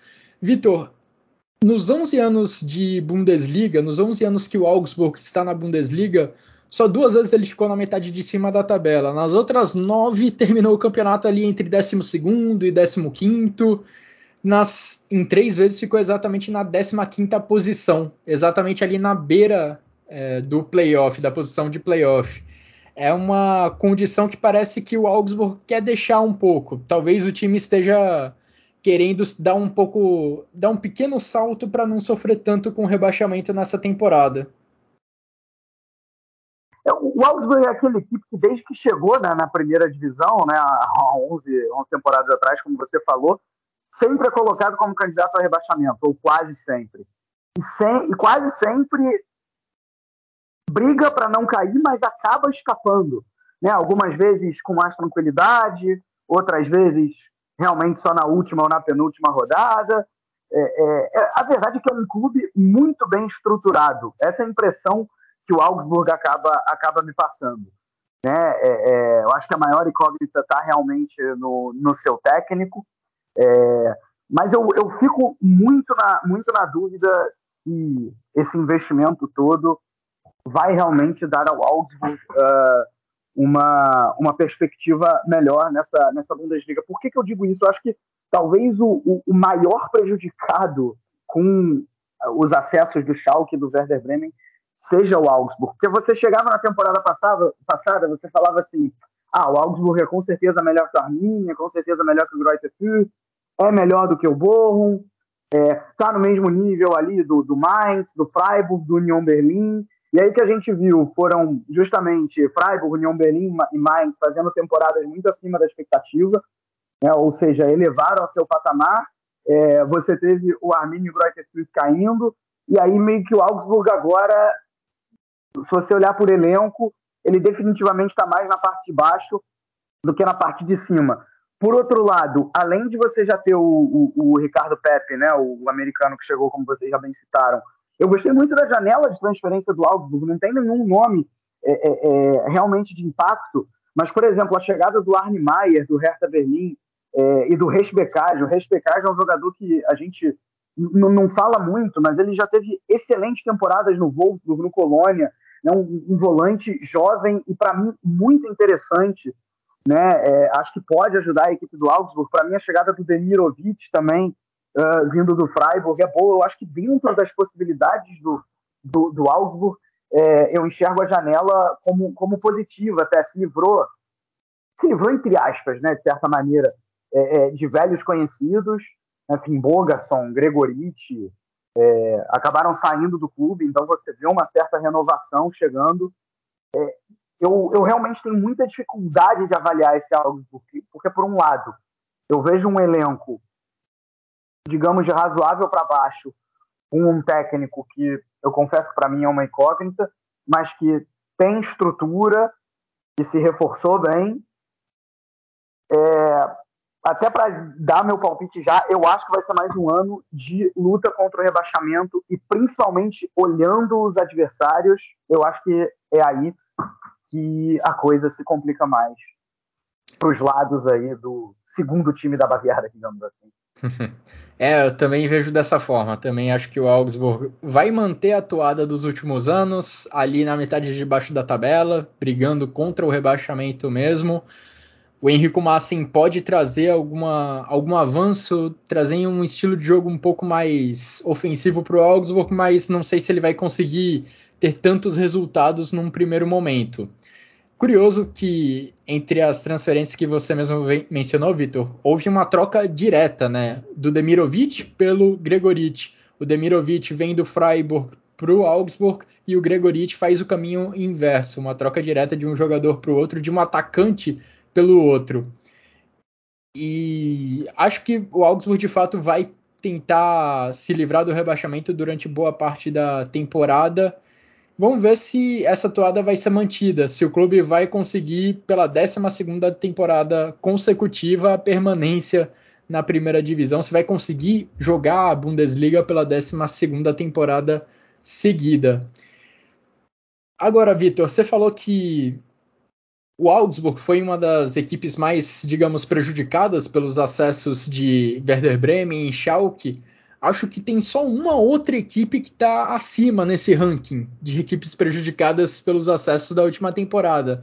E é justamente o nosso próximo assunto, a equipe do Bochum, que é a equipe que tem um dos menores orçamentos da Bundesliga e vai, nas palavras do seu próprio treinador, o Thomas Reis, buscar o terceiro milagre. O primeiro foi conseguir o acesso para a Bundesliga, conseguir o acesso para a primeira divisão.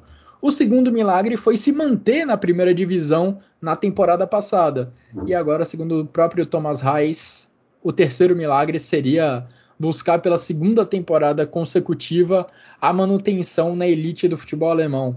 Ivan, acho que esse tem que ser mesmo o objetivo do Bochum, especialmente diante das perdas que aconteceram nessa última janela de transferências.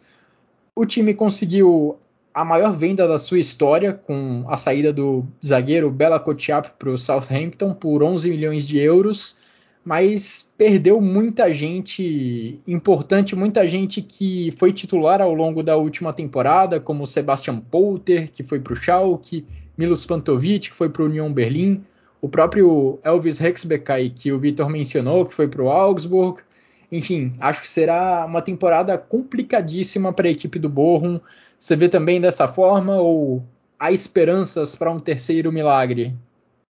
É, o, o Thomas Reis está certíssimo na, no comentário dele, porque o, a, se a gente vê e analisar a, a, a temporada de, de acesso do, do, do Borrom na Bundesliga foi uma temporada muito surpreendente.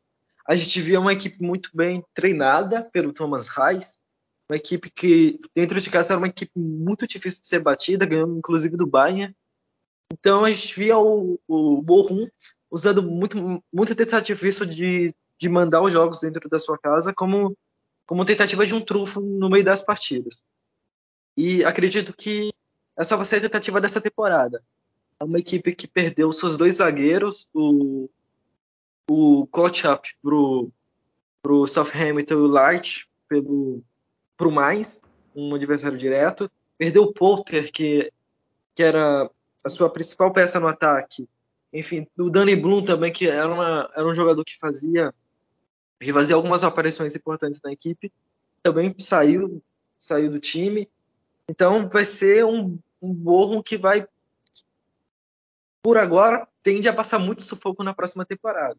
E caso, e caso fique na Bundesliga, que vai ser um feito para lá de, de histórico para o Thomas Reis, também vai ser vai ser um milagre, como ele propriamente diz. É, e acho que o que diz muito sobre essa janela do Borrom é que ele não só perdeu jogadores importantes, mas perdeu alguns jogadores importantes para times que devem ser concorrentes diretos com o próprio Borrom na briga contra o rebaixamento. Principalmente nos casos do Hexbekai, que foi para o Augsburg, e também do Sebastian Polter, que foi para o Schalke. O Polter marcou 10 gols na última Bundesliga para o Bochum, foi o artilheiro da equipe ao longo do último campeonato alemão.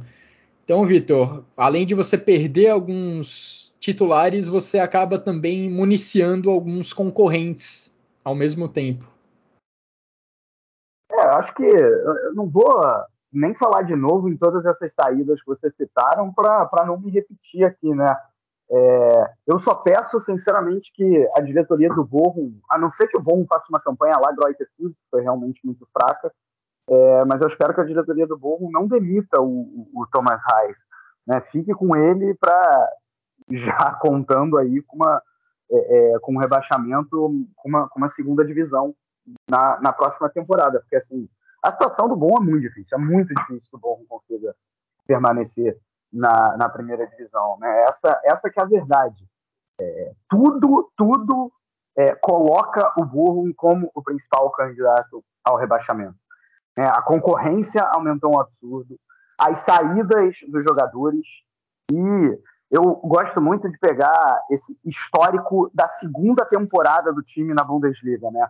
Muitas vezes o time ele consegue o acesso, ele até consegue ficar na, na primeira, na primeira divisão uh, na primeira temporada, mas na segunda não aguenta, não aguenta as saídas, não aguenta a pressão.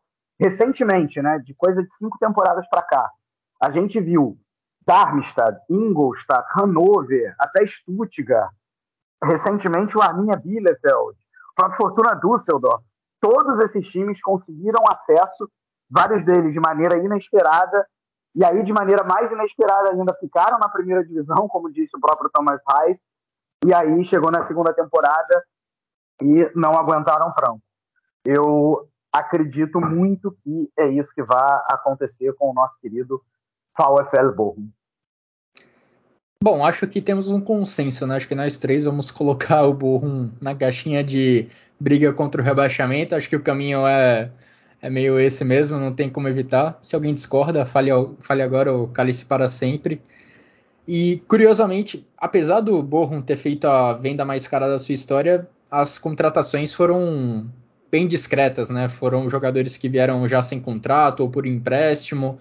De uma forma geral, as janelas do Borrom já são bem tímidas e dessa vez não foi diferente. É um time que chega com perspectivas não muito grandes para essa temporada. Vai em busca, como o Thomas Reis falou, do terceiro milagre. Agora, um time que vai sonhar mais alto nessa próxima. Ô, ô, Guilherme, só rapidinho antes de passar para a próxima equipe. Manda. É, quero ver como é que vai ser a temporada do Danilo Soares, né? Brasileiro. Sim. É, foi muito bem na temporada passada, para mim, o melhor brasileiro na Bundesliga.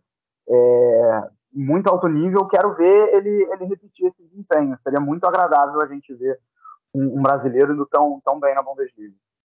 É, dá até pra gente falar de brasileiros desses dois últimos clubes, né, que a gente analisou, que tem o Danilo Soares, lateral esquerdo do Bochum, e coincidentemente tem um lateral esquerdo, o Iago, no Augsburg, que também teve um papel relevante ao longo da última temporada, também teve o seu destaque. Será brasileiro no próximo também, né, se não estou errado, né? Vamos falar agora do Wolfsburg, é. que Tá de comando novo. Nico Kovac está de volta à Bundesliga depois de uma passagem lá pela França, dirigindo o Mônaco. Ele é o oitavo treinador do Wolfsburg desde 2016. E Ivan, acho que o papel do Nico Kovac é tentar devolver a equipe dos Lobos para competições europeias. Acho que esse tem que ser pelo menos o objetivo diante dos investimentos que são feitos no elenco. A temporada passada foi bem frustrante para o Wolfsburg na Bundesliga e também nas outras competições que disputou. E agora é, é trabalhar para recuperar o, o, status que a equipe já tinha há duas temporadas, o status de time que briga na metade de cima da tabela e que almeja competições europeias, pelo menos. Exatamente. É, o, o Wolfsburg nessa temporada vai tentar seguir uma linha próxima que foi com Glasner, principalmente em características de técnico, é, com, com Kovac agora. E é uma equipe que vai voltar a ter uma talvez uma rigidez, digamos assim, é, na equipe também no, no, seu painel tático. A equipe do Wolfsburg é uma das melhores da Bundesliga em termos de plantel, valores individuais, acho que a gente não precisa nem falar. O trabalho do Kovac é trazer uma estabilidade defensiva é, e também ofensiva, porque o, o Wolfsburg na última temporada oscilava muito entre essas duas realidades, porque na frente, com com com, com o Bono nem tanto, porque o Bono ainda, em boa parte da sua passagem curta pelo Wolfsburg, ainda entregou um, um time um time que entregava bastante gols, enfim, ainda era um time mais estável. Mas com, com o Kofeld foi, foi uma equipe muito irregular. A gente tinha nomes com, como Jonas Wind, com Max Cruz, com Inimerra, com o Waldschmidt, também com o Luke Bacchio, mas que não entregavam gols. Enfim, a gente até viu o Baku, que foi um dos destaques na, na temporada retrasada, também muito discreto nessa temporada. É, o Arnold cresceu na, na, reta final, mas também fez uma temporada discreta. A gente viu uma equipe que perdeu muito com o Schlager machucado e que não tinha reposição. E agora a gente vai ver como vai ser essa, essa questão agora que o Schlager foi para o RB Leipzig. Então vai ser o Wolfsburg que, que vai tentar se provar novamente nessa temporada por todo o investimento que tem. Enfim, vai ter peças que, que vão ter que dar uma, uma renascida nessa temporada, como o próprio Max Cruz, que, que apesar de ter feito seus gols na, na, na segunda metade da temporada, também não teve um desempenho tão impactante na, na equipe como a gente esperava que poderia vir. Enfim, tem o Maximilian Philipp também, que tem que se provar, o Waldschmidt também. Então o Imerra também voltou, que voltou de um período de lesão na temporada passada. Vai ser, tende a ser uma, um, um, cara com um potencial importante dentro dessa equipe. Então vai ser um, um Wolfsburg que promete muito para essa temporada, enfim. Também a volta do Kovac é, é, uma alternativa mais na Bundesliga. E vamos ver como vai ser o, o, o Wolfsburg por já. Eu imagino o clube lutando por competição europeia, o elenco que tem, pelo técnico que tem. Enfim, vamos ver como vai ser, como vai ser o caminho dos Lobos. É, e a campanha do Wolfsburg na temporada passada foi ruim, inclusive porque o clube vem, investi vem investindo bastante em contratações, vem investindo pesado. Jonas Wind, Luca Waldschmidt, Bornau chegaram recentemente por mais de 10 milhões de euros. E o Jakub Kaminski foi contratado nessa janela de transferências também por exatos 10 milhões de euros. Nas últimas cinco temporadas, analisando um panorama um pouco maior, o Wolfsburg sempre gastou mais do que ganhou com transferências ao longo da temporada. E dessa vez, o, entre aspas, prejuízo vai se repetir, porque novamente o time está indo ao mercado para buscar algumas peças para o Nico Kovac. Vitor, você vê uma perspectiva melhor para a equipe do Wolfsburg nessa temporada? Eu vejo, né? Eu vejo até porque, vamos lembrar, não parece, é uma realidade distante, mas na temporada passada o Wolfsburg disputou o UEFA Champions League. Né? Caiu pois é. era fase, mas, mas disputou. É, assim, eu acho que pode ser exagero o que eu vou falar, mas acho que o que aconteceu com o Wolfsburg na temporada passada foi um certo acidente. Né? Foi um, um Mark Van Bommel, tanto o Mark Van Bommel quanto o Kofelt, né, os dois técnicos que passaram por lá, começaram muito bem, aí perderam as rédeas. Mas eu acho que com todos esses nomes no ataque, cara, pô, o, o, o Ivan já falou muito bem, né, cara? Cruze. O, o Cruze por si só já é um, um sistema ofensivo completo. Assim, eu acho que a capacidade que ele tem de, de, de fazer os outros jogarem, de fazer o Nimesha jogar, o Waldschmidt, é, Jonas Wind, né? Assim, é, é absurdo, né? O, o meio-campo também não é fraco. Eu gosto muito do Yannick Gerra, é, o Arnold, jogador de, de chegou a ser convocado para a seleção alemã. Então, assim, o, o, elenco do Wolfsburg ele é qualificado. É, o Kovac teve um trabalho bem mais ou menos no Bayern de Munique, para não dizer ruim, mas teve um trabalho legal no, no, no Eintracht Frankfurt. É, e saiu do Mônaco, não exatamente pelo, pelo desempenho da equipe, pelos resultados, mas foi mais ali uma desavença com, com a diretoria. Ele saiu de uma maneira surpreendente, né? Assim, ninguém esperava. Então, acho que é, é ele tem um certo potencial para fazer esse time crescer. É, então, eu acredito numa temporada melhor do Wolfsburg. Eu acredito num Wolfsburg um pouco mais estável. Acho que o desafio é realmente é, fazer uma defesa uh, um, um, pouco mais consistente do que ela, do que ela foi. Né? Voltar a ser aquela defesa que foi lá com o Oliver Gleisner duas temporadas atrás. Né? Talvez esse seja o grande desafio da equipe. Vamos lembrar que o Brooks saiu, né? assim, um pilar dessa defesa do Wolfsburg, mas que talvez já não tivesse mais entregando tudo que um dia entregou. Né? Então você tem aí um, é, é, um Bornal, o Pongratite voltou né, do, do, do, empréstimo do Borussia Dortmund, Lacroix, que foi muito bem duas temporadas atrás e caiu junto com o time na temporada passada. Essa, essa defesa aí do Wolfsburg, para mim, que é o grande desafio, que eu acho que o, o ataque, a tendência é que as coisas se acertem quando você olha os nomes que tem. É, e já até na segunda metade da temporada passada as coisas já estavam se acertando, né? O Max Cruz chegou no início de 2022 e fez uma boa dupla com o Jonas Wind. Os dois fizeram uma boa segunda metade de Bundesliga na última temporada e agora vão ter ali o Patrick Wimmer, que chega como reforço. O Lucas Mesh é um cara de quem se espera muito, que pode dar um salto de qualidade nessa temporada.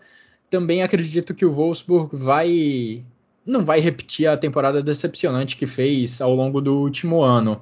E só para não passar em branco, né? A gente tem uma sequência de três clubes com laterais esquerdos brasileiros.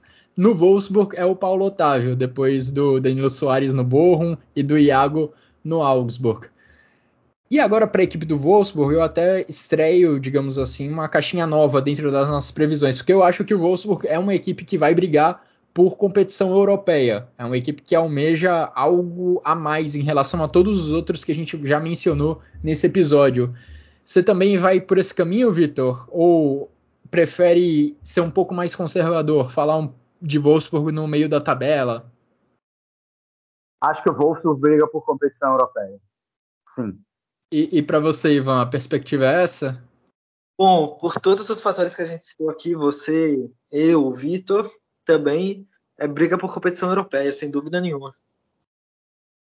É, acho que o Wolfsburg tem essa perspectiva, inclusive pelo fato de não ter muitas competições à sua disposição, né? Não vai ter uma competição europeia nessa temporada. Tem a Copa da Alemanha e tem a Bundesliga, ao contrário dos times que ficaram acima dos Lobos na temporada passada como Union Berlim, Freiburg, e a gente não tem muita certeza sobre como essas equipes vão lidar com uma competição europeia no calendário, com esse calendário bem mais apertado.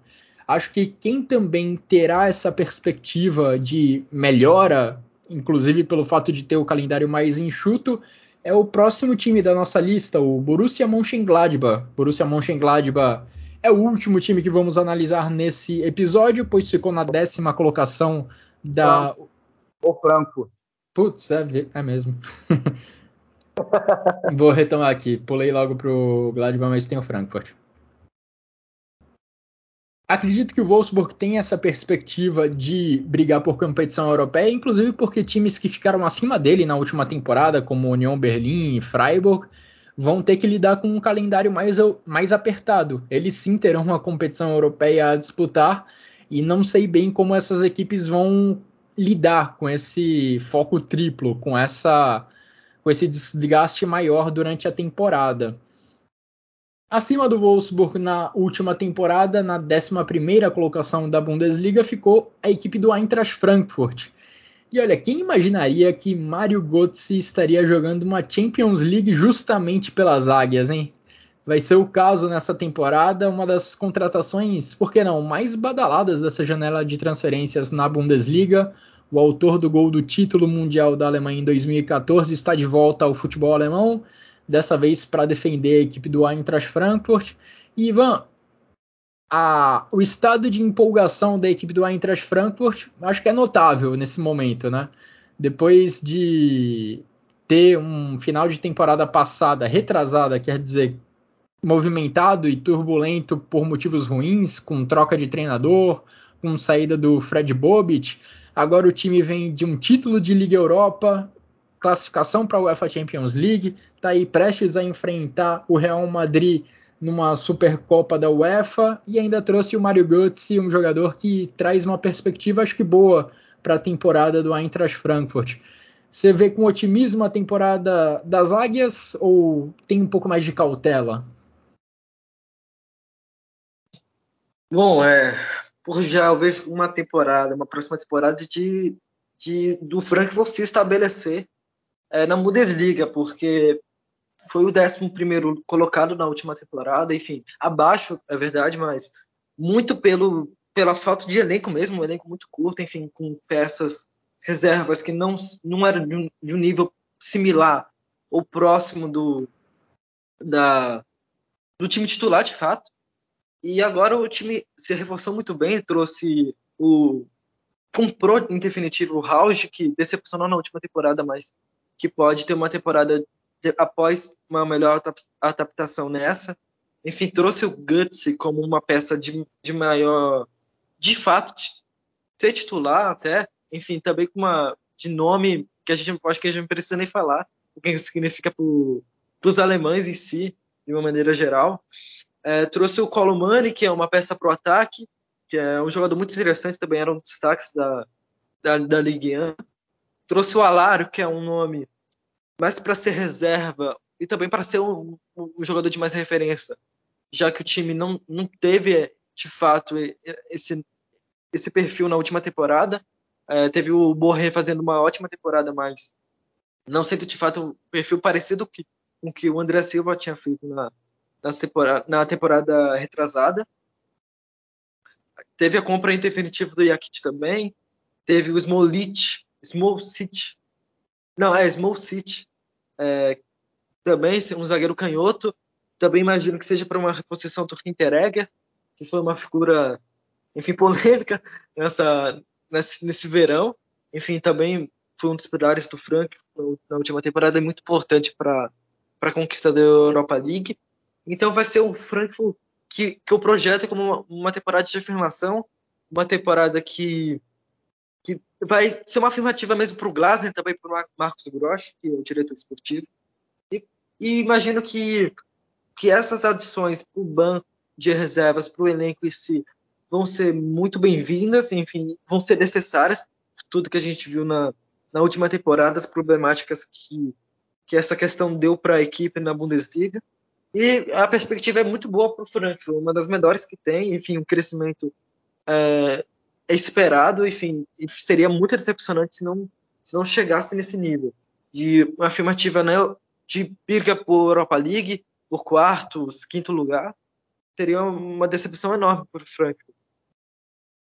É, o Ivan já deu um bom panorama aí da janela de transferências da equipe do Frankfurt, mas acho que fica interessante separar em duas partes, em defesa e em ataque.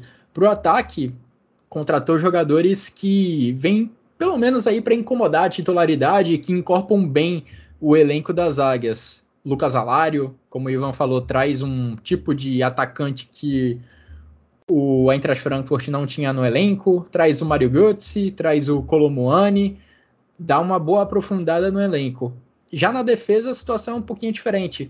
Há não muito tempo perdeu o David Abraham, zagueiro argentino que era uma liderança lá atrás. E agora tem a aposentadoria também do Hinteregger, aos 29 anos, que abre uma lacuna bem grande na defesa traz mais responsabilidade para o Tuta, para o Indica, até porque não houve grande investimento para esse setor nessa janela. E ainda existe a possibilidade do Indica sair, é um cara que atrai muitos olhares no mercado de transferências. Como que você vê, Vitor, essa próxima temporada do Eintracht Frankfurt, que vai ser uma temporada de Champions League? Eu acho que desde que o Frankfurt conseguiu classificação para a Liga Europa pela primeira vez, já faz umas três, quatro temporadas, é, todo podcast de perspectiva a gente comenta, ah, o calendário vai ser complicado, né? Porque vai, vai ter que vai ter o famoso duplo foco de, de Bundesliga e competição europeia. E a verdade é que o Frankfurt sempre conseguiu se virar. Né? O Frankfurt sempre fez é, é, ligas Europas bastante dignas. Chegou na semifinal, na outra temporada conseguiu classificar para a segunda fase e caiu, acho que nas oitavas, se não me engano, e na última temporada acho que dispensa, dispensa apresentações, né? É, só que agora o negócio é que o, o, degrau é um pouco mais alto, né? Porque o foco duplo é com a Champions League. Eu acho que nesse sentido os reforços é, são excelentes, assim, o Mário Götze e o Lucas Alari. Eu, eu, coloco até o Lucas Alari acima do Mário Götze como é, é, como importância no, no, reforço. Eu acho que, é, como você bem falou, Guilherme, é um, um atacante que o Frankfurt não tinha. É, ele pode aí formar uma dupla muito legal com o Borré, e aí você ainda tem no meio campo, né, chegando para esse ataque, é, Camada, é, é de um lado e Knauf do outro. Assim, esse, esse meio campo, esse setor ofensivo do Frankfurt, ele é muito qualificado. Tem essa questão defensiva aí realmente, né, é, é, como que o, o, Oliver Gleisner vai se virar com, com, essas ausências aí do o Abraham ele já se virou na temporada passada, mas agora com a do Hinteregger, vamos ver se o Indica fica, né, acho que o, o, o, Tuta vai realmente ganhar uma responsabilidade que até agora ele não teve, é, e acho que tem tudo para sair bem, vejo ele como um excelente jogador, é, eu, eu acho que o Frankfurt, eu, eu não vejo assim, ah, quarto, quinto lugar como, como algo palpável, né? Assim, eu acho que o Frankfurt a, a briga dentro da Bundesliga é mais uma vez para chegar na Liga Europa. Eu vejo elencos mais qualificados do que o, o, o do Frankfurt é, dentro, dentro da, da, Bundesliga. Mas a grande verdade é a seguinte: um campeão da Liga Europa como o Frankfurt, que não é exatamente um, um, um time né, enorme, um time gigante dentro da Europa, é, tirando o Abraham que se aposentou até agora, pelo menos, não perdeu nenhum grande jogador. É, é possível que o Kostic ainda saia, e aí todo esse tabuleiro acaba sendo mexido, mas o Kostic ficando, é, o Frankfurt só se reforçou. Eu, eu diria que, principalmente no setor ofensivo, o Frankfurt tem hoje um time mais forte ainda do que tinha na temporada passada. Né? É, é, a gente não sabe ainda o grupo da Champions League, não tem como fazer essa avaliação, Uh, mas eu, eu acredito que o Frankfurt, na Bundesliga, talvez até por esse foco duplo já citado, ele brigue por Liga Europa. Mas eu estou curiosíssimo para ver como é que o Frankfurt vai ser, vai se sair nessa temporada, pelo elenco qualificado, pela empolgação, pela torcida. É, é um dos times que eu estou ansiando aí para ver. É, eu também coloco o Frankfurt nessa categoria de time que vai brigar por Europa. Pelo menos uma Liga Europa, o Frankfurt vai brigar o trabalho do Oliver Glasner na primeira temporada dele no clube já teve um sucesso enorme com o título da Liga Europa e acho que ele tem essa boa possibilidade de trazer o Frankfurt para uma competição europeia mais uma vez na temporada 23-24. Agora, tem esse ponto que você mencionou, né, Vitor? Esse grande ponto de interrogação que é a situação do Philip Kostic, uma das principais peças do time do Frankfurt, se não a principal o ala esquerdo Sérgio, que já na temporada passada, já na janela de transferências do meio de 2021, provocou muitos rumores, muitos rumores davam praticamente como certa a saída dele para a Itália. Esses rumores voltaram à tona nessa temporada e o contrato de Philip Kostic, de Evan Indica e de Makoto Recebe vão até o meio de 2023. E aparentemente o Marcos Krösch, o diretor esportivo do Eintracht Frankfurt, não quer jogadores em fim de contrato no clube. Ou seja, ou eles definem logo a situação deles, ou eles renovam o contrato. Ainda é um grande ponto de interrogação essa questão lá em Frankfurt. Ivan, trazendo sua previsão para as águias, você acha que eles brigam por Europa ou você prefere um pouco abaixo, acha que eles vão ficar mais em numa região de meio de tabela nessa temporada? Bom, depois que foi essa temporada do Frankfurt, acho que seria seria sacanagem minha colocar meio de tabela. então, obviamente, eu vou ficar com competição europeia. Imagino que seja por Europa League ou Champions League. Champions League seria mais importante também para para tentar manter esses jogadores como Indica, como Kostic, também como Trap no, no, elenco, enfim, seria um atrativo a mais, como já é nessa temporada. Também seria uma afirmação do Stuttgart dar um passo acima dentro do seu projeto esportivo. Agora, a gente já até sonhou com essa dupla de ataque, hein, Ivan, de Borré e Alário, mas tudo bem, isso fica no passado. Agora vamos ver como eles vão no Eintracht Frankfurt. Eu disso. maldade com a gente. Muita maldade. Para quem entendeu, Ivan e Guilherme são palmeirenses. o torcedor do River Plate é que vai dizer de fato que saudades desses dois, né? Alário e Borré já marcaram gol em final de Libertadores, os dois, inclusive. Bom, falando de outra paixão do Ivan, vamos agora de Borussia Mönchengladbach, o último time dessa nossa análise dessa nossa prévia da Bundesliga. Gladbach foi o décimo colocado na última temporada e que passou por grandes mudanças recentes, né? Um pouco mais atrás, já no meio da temporada passada, ainda no meio da temporada passada, teve a mudança no diretor esportivo, saiu o Max Eber de forma surpreendente e chegou o Roland Virkus. E ao final da temporada foi confirmada a saída do Ad Hütter, que teve uma temporada decepcionante no comando dos Potros, para a chegada de inicialmente parecia que o Lucien Favre ia vir, ia retornar ao Borussia Mönchengladbach, mas no final das contas, quem foi contratado mesmo foi o Daniel Fark, treinador que dirigiu o Norwich em temporadas recentes lá na Premier League, ficou ali entre acessos e rebaixamentos da elite da Inglaterra e agora vai para o Borussia Mönchengladbach mirando mais alto, eu diria, né, Ivan? No Borussia Mönchengladbach a ideia não é como no Norwich, de brigar contra rebaixamento ou brigar por acesso da segunda para a primeira divisão. A ideia, imagino eu, é voltar à briga por competições europeias.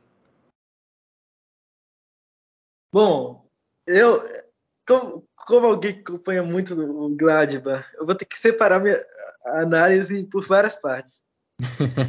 Pode mandar ver quando for a, a hora da expectativa da temporada, vai ter uma curiosidade, uma divisão que está dividido dentro do clube em si. Isso, isso você segura para o final, que aí, que aí você manda a sua cartada final depois de Bom, mim e do, e do Vitor.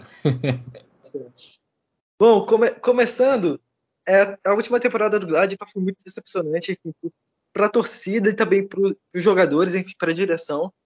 É, tivemos muitas saídas, muitas questões extra-campo envolvendo muito é, o ambiente do time mesmo. A gente já foi citado no, no encerramento da última temporada aqui no Chucrute.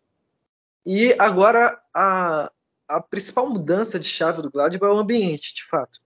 Porque o Adi é um treinador, foi um treinador muito fechado em termos de conversa com os jogadores. A gente via que jogadores como o Churran, que é um que é, que é uma simpatia em pessoa. É um sinônimo de simpatia o Churran. A gente via que o Churran estava muito mais fechado na última temporada, enfim, os franceses no todo. E a gente, com a saída do Traoré, que era uma peça que, que unia, por, também por ele falar os dois idiomas, o alemão e o francês, era uma peça que estabelecia um equilíbrio na hierarquia do elenco. E a gente teve revelado também no podcast em, em que o Churran e o Traoré participaram, que teve uma, meio que uma queda de hierarquia, enfim, dividido entre os dois grupos. O Daniel Fark, além de representar uma mudança de estilo de jogo, de filosofia que o Gladbach quer é, voltar e se afastar do que foi o, o estilo Red Bull de, de técnicos com o Rad Rutte, com o Marco Rose, enfim. que foram em, em níveis diferentes. Escolhas erradas e também de afirmativa por parte pública, enfim, de, de dialogar com o torcedor, dialogar com o elenco. É, foram é, dois treinadores muito questionáveis nesse sentido. E agora com o Daniel Fark, além de trazer o Gladbach com, com uma equipe que tenha mais posse de bola, enfim, que trabalhe melhor a bola, que esteja de fato com que a gente vê de filosofia do clube desde de 1970, que foi o ápice da equipe em termos esportivos, enfim, ganhou Europa League, Bundesliga. Acho que a gente não precisa nem falar nesse sentido. A gente também vê um, um técnico que pode se identificar facilmente com a torcida e também e ter, também ter um diálogo mais aberto é, por meio da imprensa. É, a gente vê o, o Daniel Fark sendo muito simpático é, em todas as entrevistas, enfim, até no Season Whooping que teve na, no último final de semana. É, a gente viu o Fark falando que a cada dia que ele está no Gladbach é, aumenta, aumenta a convicção da escolha dele, enfim, que acaba a, a expectativa dele ser superada. Então o Gladbach, nesse sentido, é, tenta mudar a chave de fato, se a gente vê foto, vídeo, é, nas mídias sociais do Borussia. A gente vê que é outra. Dá para ver que é outro ânimo para a temporada, outro clima no, no, centro de treinamento do clube. Agora, falando da questão do elenco, a gente teve as saídas do Mbolô, do Benes, do Ginter e também do Poulsen, enfim, esses já a menor escala. E a gente teve as chegadas do Itacura e também do Oscar Fraulo. E também a efetivação do Ivandro Borges Sanches no elenco principal. É, a princípio, é um, é um, mercado ainda de nível ok para o Gladbach. Trouxe o Itacura, que foi um dos destaques da segunda Bundesliga e também do Schalke 04, 4, que foi, enfim, que fez uma temporada realmente muito boa, sendo, sendo volante também um zagueiro que, que, que foi um dos preferidos do, dos torcedores do Schalke também que acrescentava muito ao, ao time no, quesito tático, enfim, é uma peça que pode fazer é, falando de nível similar, o que o Endo faz no, no Stuttgart, por exemplo. Então foi uma peça muito importante, de fato, certamente ele irá jogar como volante, enfim. Também vai ser importante para liberar o, o Neuhaus e também o Kone com, com, funções mais ofensivas que, que a gente pode ver agora o Gladbach num 4-3-3 com o Itakura, com o Kone e também com o Neuhaus nessa formação. E também obviamente é um, é um, substituto a longo prazo do Kramer, que enfim, a gente já sabe que vem no equilíbrio físico, que, que impossibilita ele jogar toda, a todo momento na Bundesliga e, nem é a melhor opção, nem surgiu como a melhor opção no, no Gladbach no momento. E o Fraula é alguém para o futuro, enfim, já pensando em substituir o Coneu ou o Neuhaus na próxima temporada, enfim, caso algum deles saiam. E é uma, é uma peça importante. No ataque, é a principal lacuna do Gladbach no momento. Enfim, antes era a volância, agora com o Itacura já é algo mais que foi minimizado. Agora o, a principal lacuna é no ataque. É, a gente teve a saída do Embolô, que, que é um, era o único centroavante de verdade, enfim, alguém que podia aprender zagueiro, poderia fazer um pivô, enfim, liberar para o Plea, para o Hoffman, para o é, as alas. Então a gente teve essa saída a gente vai ver ainda quem o Gladbach vai trazer para substituir esse jogador. É provável que chegue camisa 9 de fato, com perfil de centroavante mesmo. E, e, e o Virkus hoje, na coletiva pré-jogo pré de Copa da Alemanha, afirmou que, que vai haver movimentações no ataque, enfim, pode, pode haver uma decisão entre uma duas decisões para o ataque, e também, mas, e também não deu uma previsão exata, então a gente não não sabe se vai ser contra a partida de estreia contra o Hoffenheim, se vai ser antes. Então a gente ainda vai ver se vai ser no final da janela. Então vai ser um paranoma difícil do Gladbach também para o Daniel Fark. Agora o Gladbach também vai ter que lidar com uma nova defensiva. O Ginter saiu, o Ginter veio de duas temporadas bastante bastante ruins pelo Gladbach.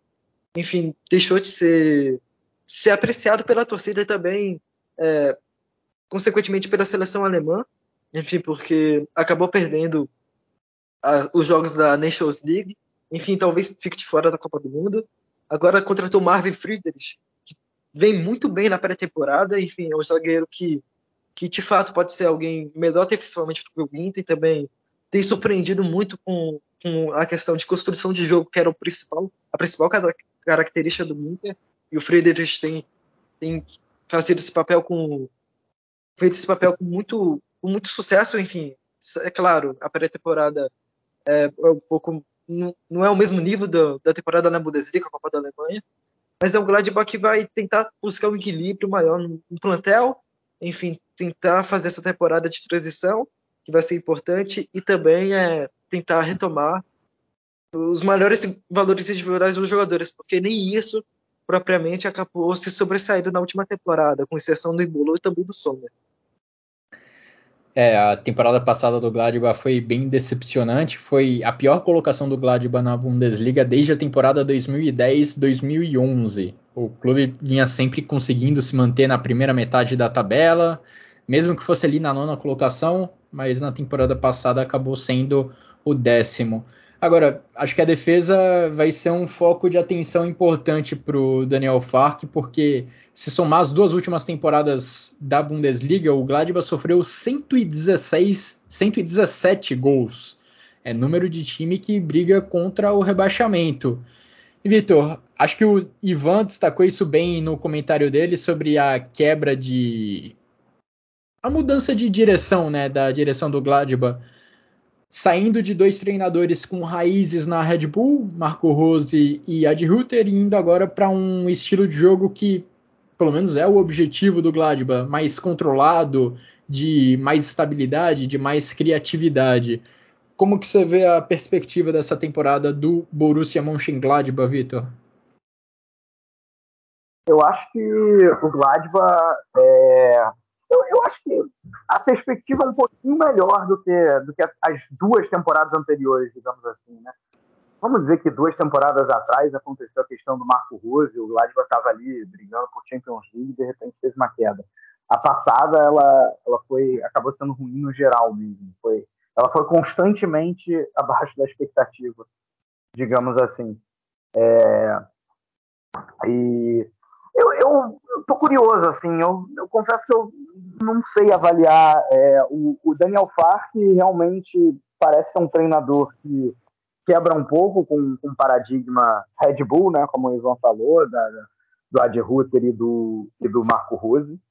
É, por outro lado, acho que principalmente na época do Marco Rose, o, o, o Gladbach tinha um time ofensivo, na maior parte do tempo era um time atrativo, eu acho que é isso que, que o time está buscando uh, trazendo Daniel Fark, e peças para isso existem, como existiram nas últimas duas temporadas também. Cleato, Han, é, é, o Hoffman, que cresceu muito na, na, temporada passada, acho que talvez tenha sido o grande nome do, do Gladbach, é, tanto é que chegou na seleção alemã e vem se destacando.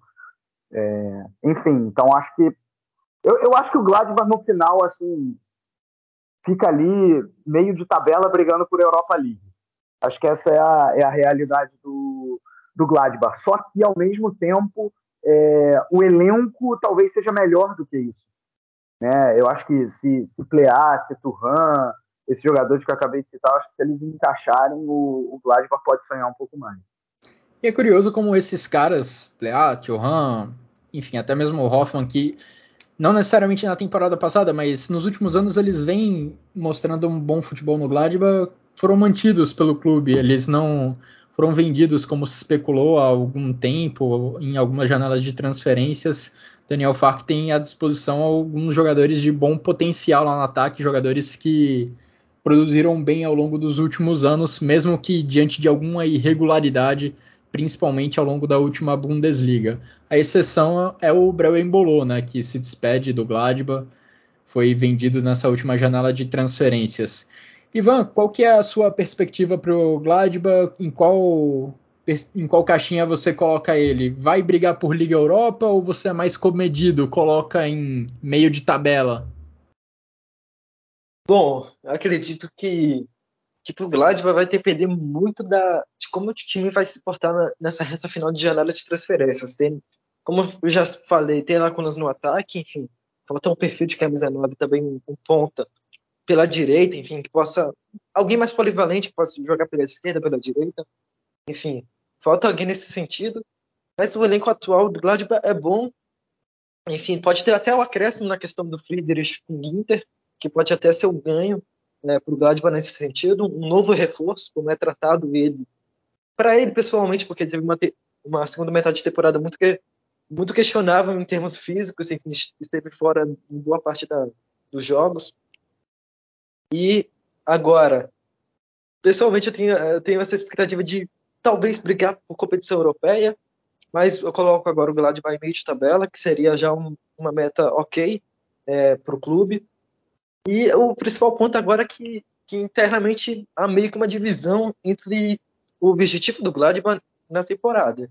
É, recentemente, recentemente não, na, no último mês, quando teve a confirmação que o Favre não seria o técnico do Gladbach na, na Assembleia Geral, foi, foi colocada pelo diretor do Gladbach, Ronan Virkus, como uma temporada de transição do Gladbach, o que é completamente natural e que é de fato esperado.